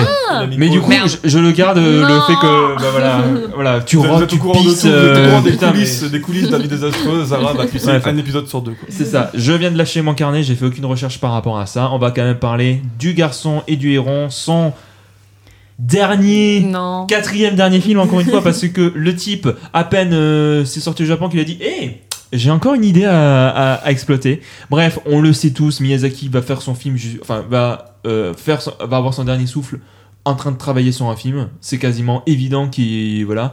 En espérant que ce soit pas lui, on lui souhaite encore quand même quelques années devant lui pour qu'il nous. Ouais, J'espère que ce sera pas lui, non. Ouais, j'espère que. euh, non, je veux dire son prochain. Oh, Zara Sarah sort de cette pièce. Bref, du coup, on va quand même parler du garçon et du héron. Alors, contrairement aux autres, on va pas spoiler parce que le film, quand même, est Oui. encore en salle. Tout d'abord, ce qu'on vous dit, bah, allez le voir, quand même, ça reste un Miyazaki. Oui, Voilà. faites-vous votre avis. Fa- Faites-vous votre avis uniquement pour quand les films sont bons. Mais on va commencer. Alors, le film divise. Le film divise, je veux dire, de manière générale, pas qu'autour de la table, le film divise. Et on va entendre le premier camp Euh, donc j'appelle à la barre Madame euh, Zara Lefebvre. Euh, Madame Zara Lefebvre, donc du coup, j'ai regardé votre top et vous avez mis ce film tout en bas. Pourquoi? En avant-dernier. En avant-dernier? Oh, bah, tu- tu- Je croyais que tu m'avais dit que C'est c'était. Totoro en 10 et Le Garçon et le Héros en 9. Oh, d'accord. C'est qui en 11 Parce que du coup, t'as Non, mais parce justement, que, elle oh, il y en a qui sont sur la même ligne. T'écoutes Ah oui. pas, Marc. Si, mais j'ai j'ai Ah oui, oui, Ah, écoute, bah, qui fout de la charité. Allez, du coup. Alors en neuf. moi, Le Garçon et le Héron, pff, ouah, ça a été co- un visionnage compliqué pour moi. J'aime beaucoup la première partie. Euh, J'aime beaucoup la première partie au moment où il s'installe dans la maison et on capte euh, les relations avec les personnages. euh, Même quand il commence à s'intéresser à la tour, tu vois, genre... euh, ah, c'est vrai qu'il faut que je fasse attention, il n'est pas... Oui. Euh, donc c'est un... Donc, j'ai beaucoup aimé la première partie du film, mais... Waouh, par contre, le reste du film, je n'ai pas réussi à rentrer dans le film, mais un truc de fou. Parce que je trouve que le film part dans tous les sens. Oui. En fait, euh, tu, tu vas au point A, puis B, puis C, puis D, puis genre, on te présente plein de. On te drop des créatures comme ça, mais on t'explique à quoi ça sert, etc. Euh, et en fait, là, je vais revenir. Je vais faire un parallèle avec Shihiro, parce que tout à l'heure, je lui disais que. Shihiro, ce n'est pas un univers à comprendre, il faut rentrer dedans. Je pense que c'est pareil pour ce film, mais je n'ai pas réussi. Peut-être dans le fait que euh, Shihiro pose un cadre, et là j'ai l'impression qu'au nom de l'onirisme, il n'y a pas vraiment de cadre en fait euh, dans le film. Ouais, je comprends ce que tu veux dire. C'est-à-dire qu'en fait, il n'y a pas de réalité matérielle, disons, donc on peut aller dans tous les sens qu'on veut. Et ce qui fait que je trouve que c'est un peu la foire. euh, saucisse c'est un peu la, la foire, c'est la foire aux bestioles, à tout, tu vois, genre. euh, Et euh, je, ce qui fait que moi, je, j'ai fait une overdose pendant le film, genre je Mhm. n'arrêtais pas de souffler parce que je ne voyais pas le bout, en fait. Euh, on te présente plein de. Enfin, genre, il y a des persos qui arrivent en cours de route et puis en fait, tu les vois 30 secondes et puis après, enfin. Ouais, mais ce que je Genre- pense, c'est que finalement, dans Shihiro, c'est pareil. Mais oui, mais je viens de te similaire, dire- moi, Oui, mais. Je viens de te dire que euh, Shihiro, il même- pose un cadre et ce que ce Non. film ne fait pas. Parce que le cadre, c'est l'hôtel, c'est ça qui le permet de le poser aussi. Oui, genre voilà, genre, là, je, je trouve que c'est ce que je dis là au nom de l'onirisme, parce que c'est un monde magique, etc. Les personnages peuvent aller et, aller et venir à leur guise. Et euh, du coup, euh, on se retrouve à des endroits, etc., machin. Et moi, je n'ai pas. Enfin, moi, en fait, j'ai fait une overdose du film. Je trouve que il a voulu mettre beaucoup de choses. Oui, ça oui. Il a voulu mettre beaucoup de choses et moi, ça m'a perdu en fait. Que ce soit en termes de bestiaire, d'environnement, etc. Je trouve le film trop. je- ce qui a été reproché, hein, j'ai vu aussi, un, Bah oui. un trop riche, trop complexe. Euh, et donc, ce qui peut rajouter un côté énigmatique et intéressant au film, je ne lui enlève absolument pas. Mais euh, moi, en fait, euh, j'ai fait une overdose pendant ce film. Après, on sent la progression de. Enfin, on sent que c'est un film, voilà, plus entre guillemets plus mature, même si vraiment c'est un vieux monsieur, donc c'est bizarre de dire C'est le ça. film de la vois. maturité. Non, mais genre, on sent que Oui. en termes de, de complexité, etc., c'est différent par rapport à ces films précédents. Je trouve que c'est beaucoup moins clair en soi. Et euh, mais voilà, moi, c'est un film qui. Je trouve qu'il a voulu trop donner. Encore une fois, à retenir, pour moi, c'est trop riche, trop complexe. Et ce qui fait que ça a été un peu indigeste pour moi. Alors, étonnamment, je pense l'inverse de toi. C'est-à-dire que la première partie, je dis pas qu'elle est mauvaise, juste je me dis, mais mec, pourquoi tu restes 40 minutes là-dessus? En fait, une fois qu'on on va sur la seconde partie, ben, je me dis, ben, en fait, vu que c'est là où tu m'amènes, pourquoi il y a ces 40 minutes où il se passe pas grand-chose? Juste, il te met les personnages bout à bout, mais je trouve que c'est pas suffisant pour te justifier ça en 40 minutes. Et après, il y a le reste du film que je trouve passionnant. Alors, je suis complètement d'accord, ça va dans tous les sens, t'as plein de persos, des fois on, est limite sur de l'expérimental, t'as des personnages qui pop d'un coup, euh, et ensuite il devient principal, et ensuite très vite, ben finalement pas du tout. Je comprends. Mais je sais pas, je trouve qu'il y a une beauté, alors la musique de Hisashi qui... Bah pourtant euh, est assez discrète. Il y a des fois il y a des envolées euh, au niveau euh, par le minimalisme qu'il peut y avoir au niveau de ses violons, au niveau de son piano que qui des fois euh, m'emporte complètement. En termes d'animation, il il y a- des passages qui sont de folie visuelle et d'une beauté absolue. Il y a des moments d'angoisse totale.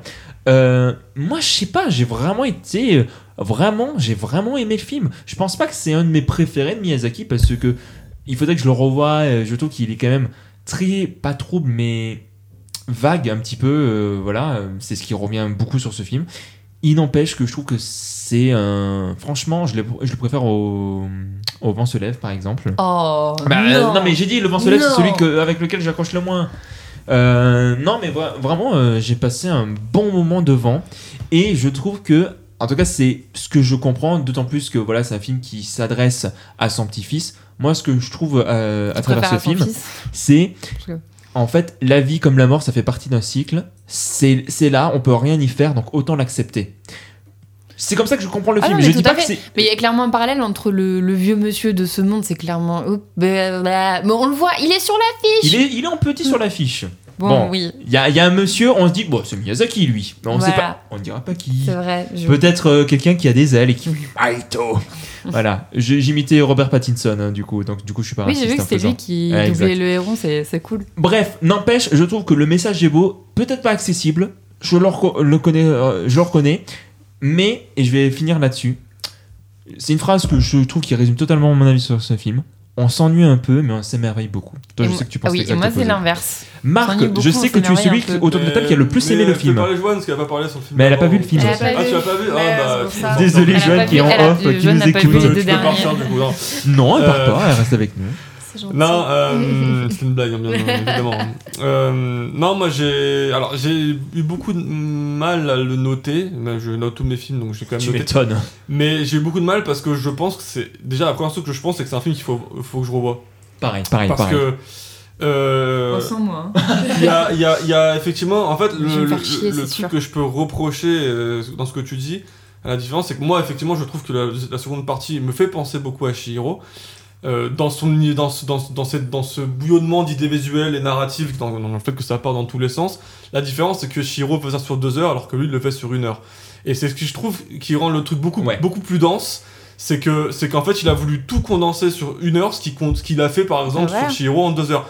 Mais ça, en- ça en fait pas pour autant un, un, un univers, enfin une partie ratée. C'est une partie qui est exceptionnelle C'est- visuellement. J'ai jamais dit que c'était une partie ratée, mais j'ai dit que c'était dit que- indi- j'ai dit que c'était indigeste. Oui, bah, je suis pas d'accord. Je trouve pas que ce soit indigeste, justement. Je trouve qu'il y a une, une- une magnifique poésie. T'es pas obligé de tout comprendre pour apprécier un film de toute façon. Mais ce c'est- n'est pas ce que j'ai dit encore Non, une mais fois. je, je, je, je sais pas ce que je mais- Je- c'est pas Il, pas ce que il défend lui-même, Je suis en train- de lui-même. dire qu'il n'y a pas besoin de tout comprendre d'un film pour, pour, pour l'apprécier. Je- moi, Ouais. Effectivement, il y a des choses que j'ai pas compris et que c'est pour ça que j'aimerais le revoir parce que je, je Pareil. suis.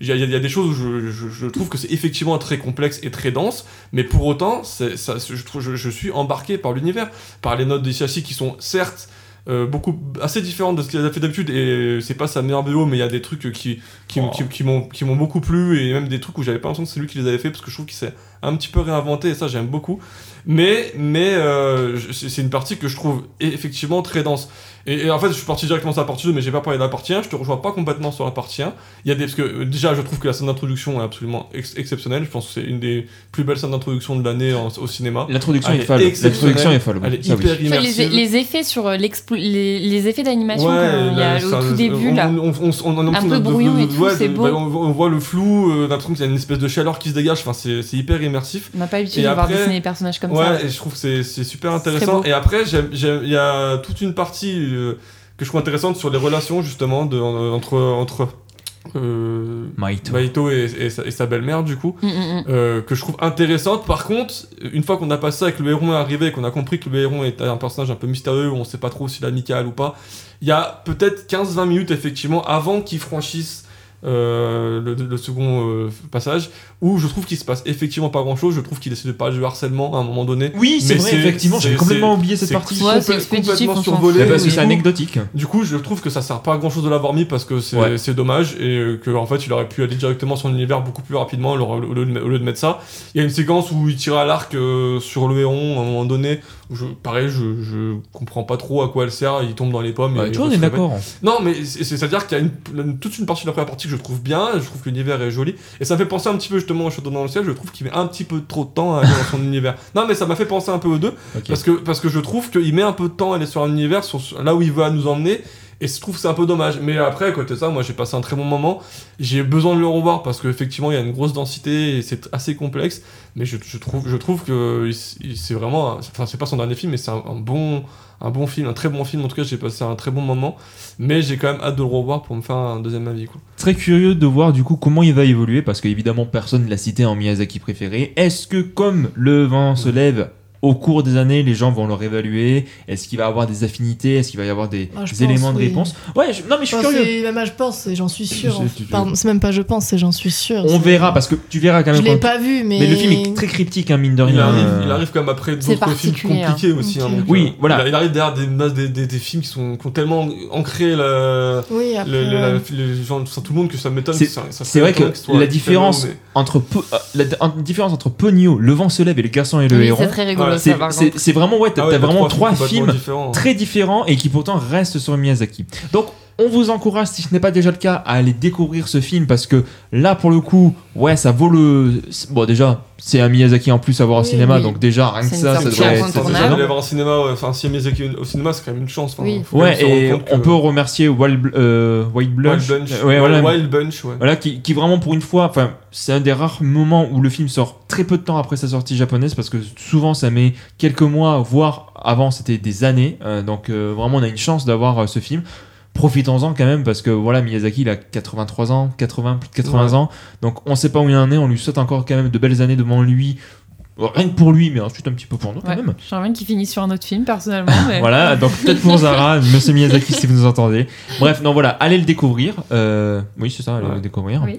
Euh, nous, on va se laisser quand Tu même parce que non, ça fait. Oui, un- ah, tout petit truc, tu disais Prêt, tout à l'heure oui. que Mhm. euh, c'était un film qui était, qui, qui était assez, enfin, qui, qui, qui avait des critiques assez euh, dans, dans les deux sens. Ouais. Vous savez pas trop. Mais c'est quand même un film. Qui, bah, je reprends l'exemple de Letterboxd, il y a quand même 4 sur Bah oui, non mais le film Et- est bien accueilli après. c'est énorme. bah, C'est quand même une note énorme et j'en profite aussi pour dire que c'est, le, un, je pense, un des seuls réalisateurs qui a 12 films, 12 longs métrages qui ont plus de 4. Il n'y a pas un seul film en dessous de 4 en moyenne Ah sur ouais Letterboxd. Même Cal euh, Il n'y en a Cagliostro pas un seul. Il a 4 euh, Cagliostro. Même le vent se lève. Tous. Il a, Ah non, mais le vent se lève en vrai, le même s'il n'est pas le plus cité. il a- Il a 4,1 même, il est même euh, Ah au-dessus. ouais. Il n'y a pas un seul de ces films, j'ai vérifié avant de venir, qui est en dessous de 4. C'est ce que je disais en début d'introduction. Miyazaki n'a pas de haters parce Bah que. j'en connais un, mais il n'y en a pas beaucoup. Ah, J'en bon, connais bah. un. Est-ce qu'il est mort Non, mais je le déteste, et d'ailleurs j'ai arrêté de le suivre sur les tabacs parce que j'en avais marre de le critiquer. euh. Non, mais- il écoute le podcast, il se reconnaîtra, tu sais. Si tu m'écoutes, eh ben, t'es un- Après- t'es un gros après- connard. Ça après, drop des euh, non, names mais- là. non, Marc avait précisé qu'il n'aimait pas l'humain, donc euh, soyez pas Non, mais surpris. le, le- le pire du pire, c'est que le gars. San Le gars dit euh, régulièrement qu'il aime pas Miyazaki, mais par contre il allait voir en avant-première à Lyon, donc il a pris la place de quelqu'un qui aurait voulu voir le film, non- notamment moi, pour aller pour lui mettre deux, pour lui mettre deux et demi. Ok, je Et comprends. faire, et, et faire une critique de merde en plus, là, mais vraiment insupportable, les gars. Donc euh, voilà, si tu m'entends, bah. euh, C'est sur cette note d'amour que nous nous quittons. non, mais il y a pas beaucoup de haters, mais il y en a quand même. Bon, après, non, mais. Grosse merde. Non, non, mais après, là, il a, il a le droit de pas aimer. hein, pas ce que je Non, dis. il a pas le droit. Il Il a- il a n'empêche droit que de pas aimer, l'amour mais et c'est la dommage. vie sont les deux plus belles facettes de notre existence. Euh, bah écoutez, merci, euh, merci à vous d'avoir participé. 2h40, c'est quand même assez long. On va Mhm. voir combien de temps euh, qu'est-ce que je coupe. Merci à vous de l'avoir écouté, d'être tenu jusqu'au bout. On espère que l'émission vous a plu. Elle est très complète. Euh, voilà. On se retrouve dans deux semaines. Mais, mais, mais, mais, mais, mais, mais, mais. Mais- Attention, hein, on vous en avait parlé. La semaine prochaine, euh, il y a un nouvel épisode. Oh, surprise. Non, c'est une interview. Et oui, les interviews vont Ah arriver. oui. Et d'ailleurs, euh, durant le mois de novembre, il y aura euh, du coup les 4 dimanches, mais il y aura 4 épisodes. Et oui, euh, parce qu'il y a une seconde interview qui arrive. La première, c'est Vincent doit mourir. euh, c'est une petite discussion avec son réalisateur Stéphane Gas Castan. Castan. Voilà, je J'arrive suis. pas avec son non, mais j'arrive pas, j'arrive pas. C'est comme euh, euh, Sébastien Meunier là, euh, Marnier. Marnier. Marnier, bah voilà, tu vois, je suis une merde. Euh, bah voilà, en attendant, vous pouvez parler de ce podcast à vos amis, à toutes les personnes, notez, suivez-nous. Euh, nous, on se retrouve dans deux semaines, comme j'ai dit. Et en attendant que l'on revienne, bah, allez voir des films. Et surtout, n'oubliez pas le pire avis que l'on puisse savoir. Johan, qu'est-ce que c'est le pire avis qu'on puisse savoir? Trouver que le château dans le ciel est nul. Exactement Allez, salut à tous et à la prochaine Bye Salut.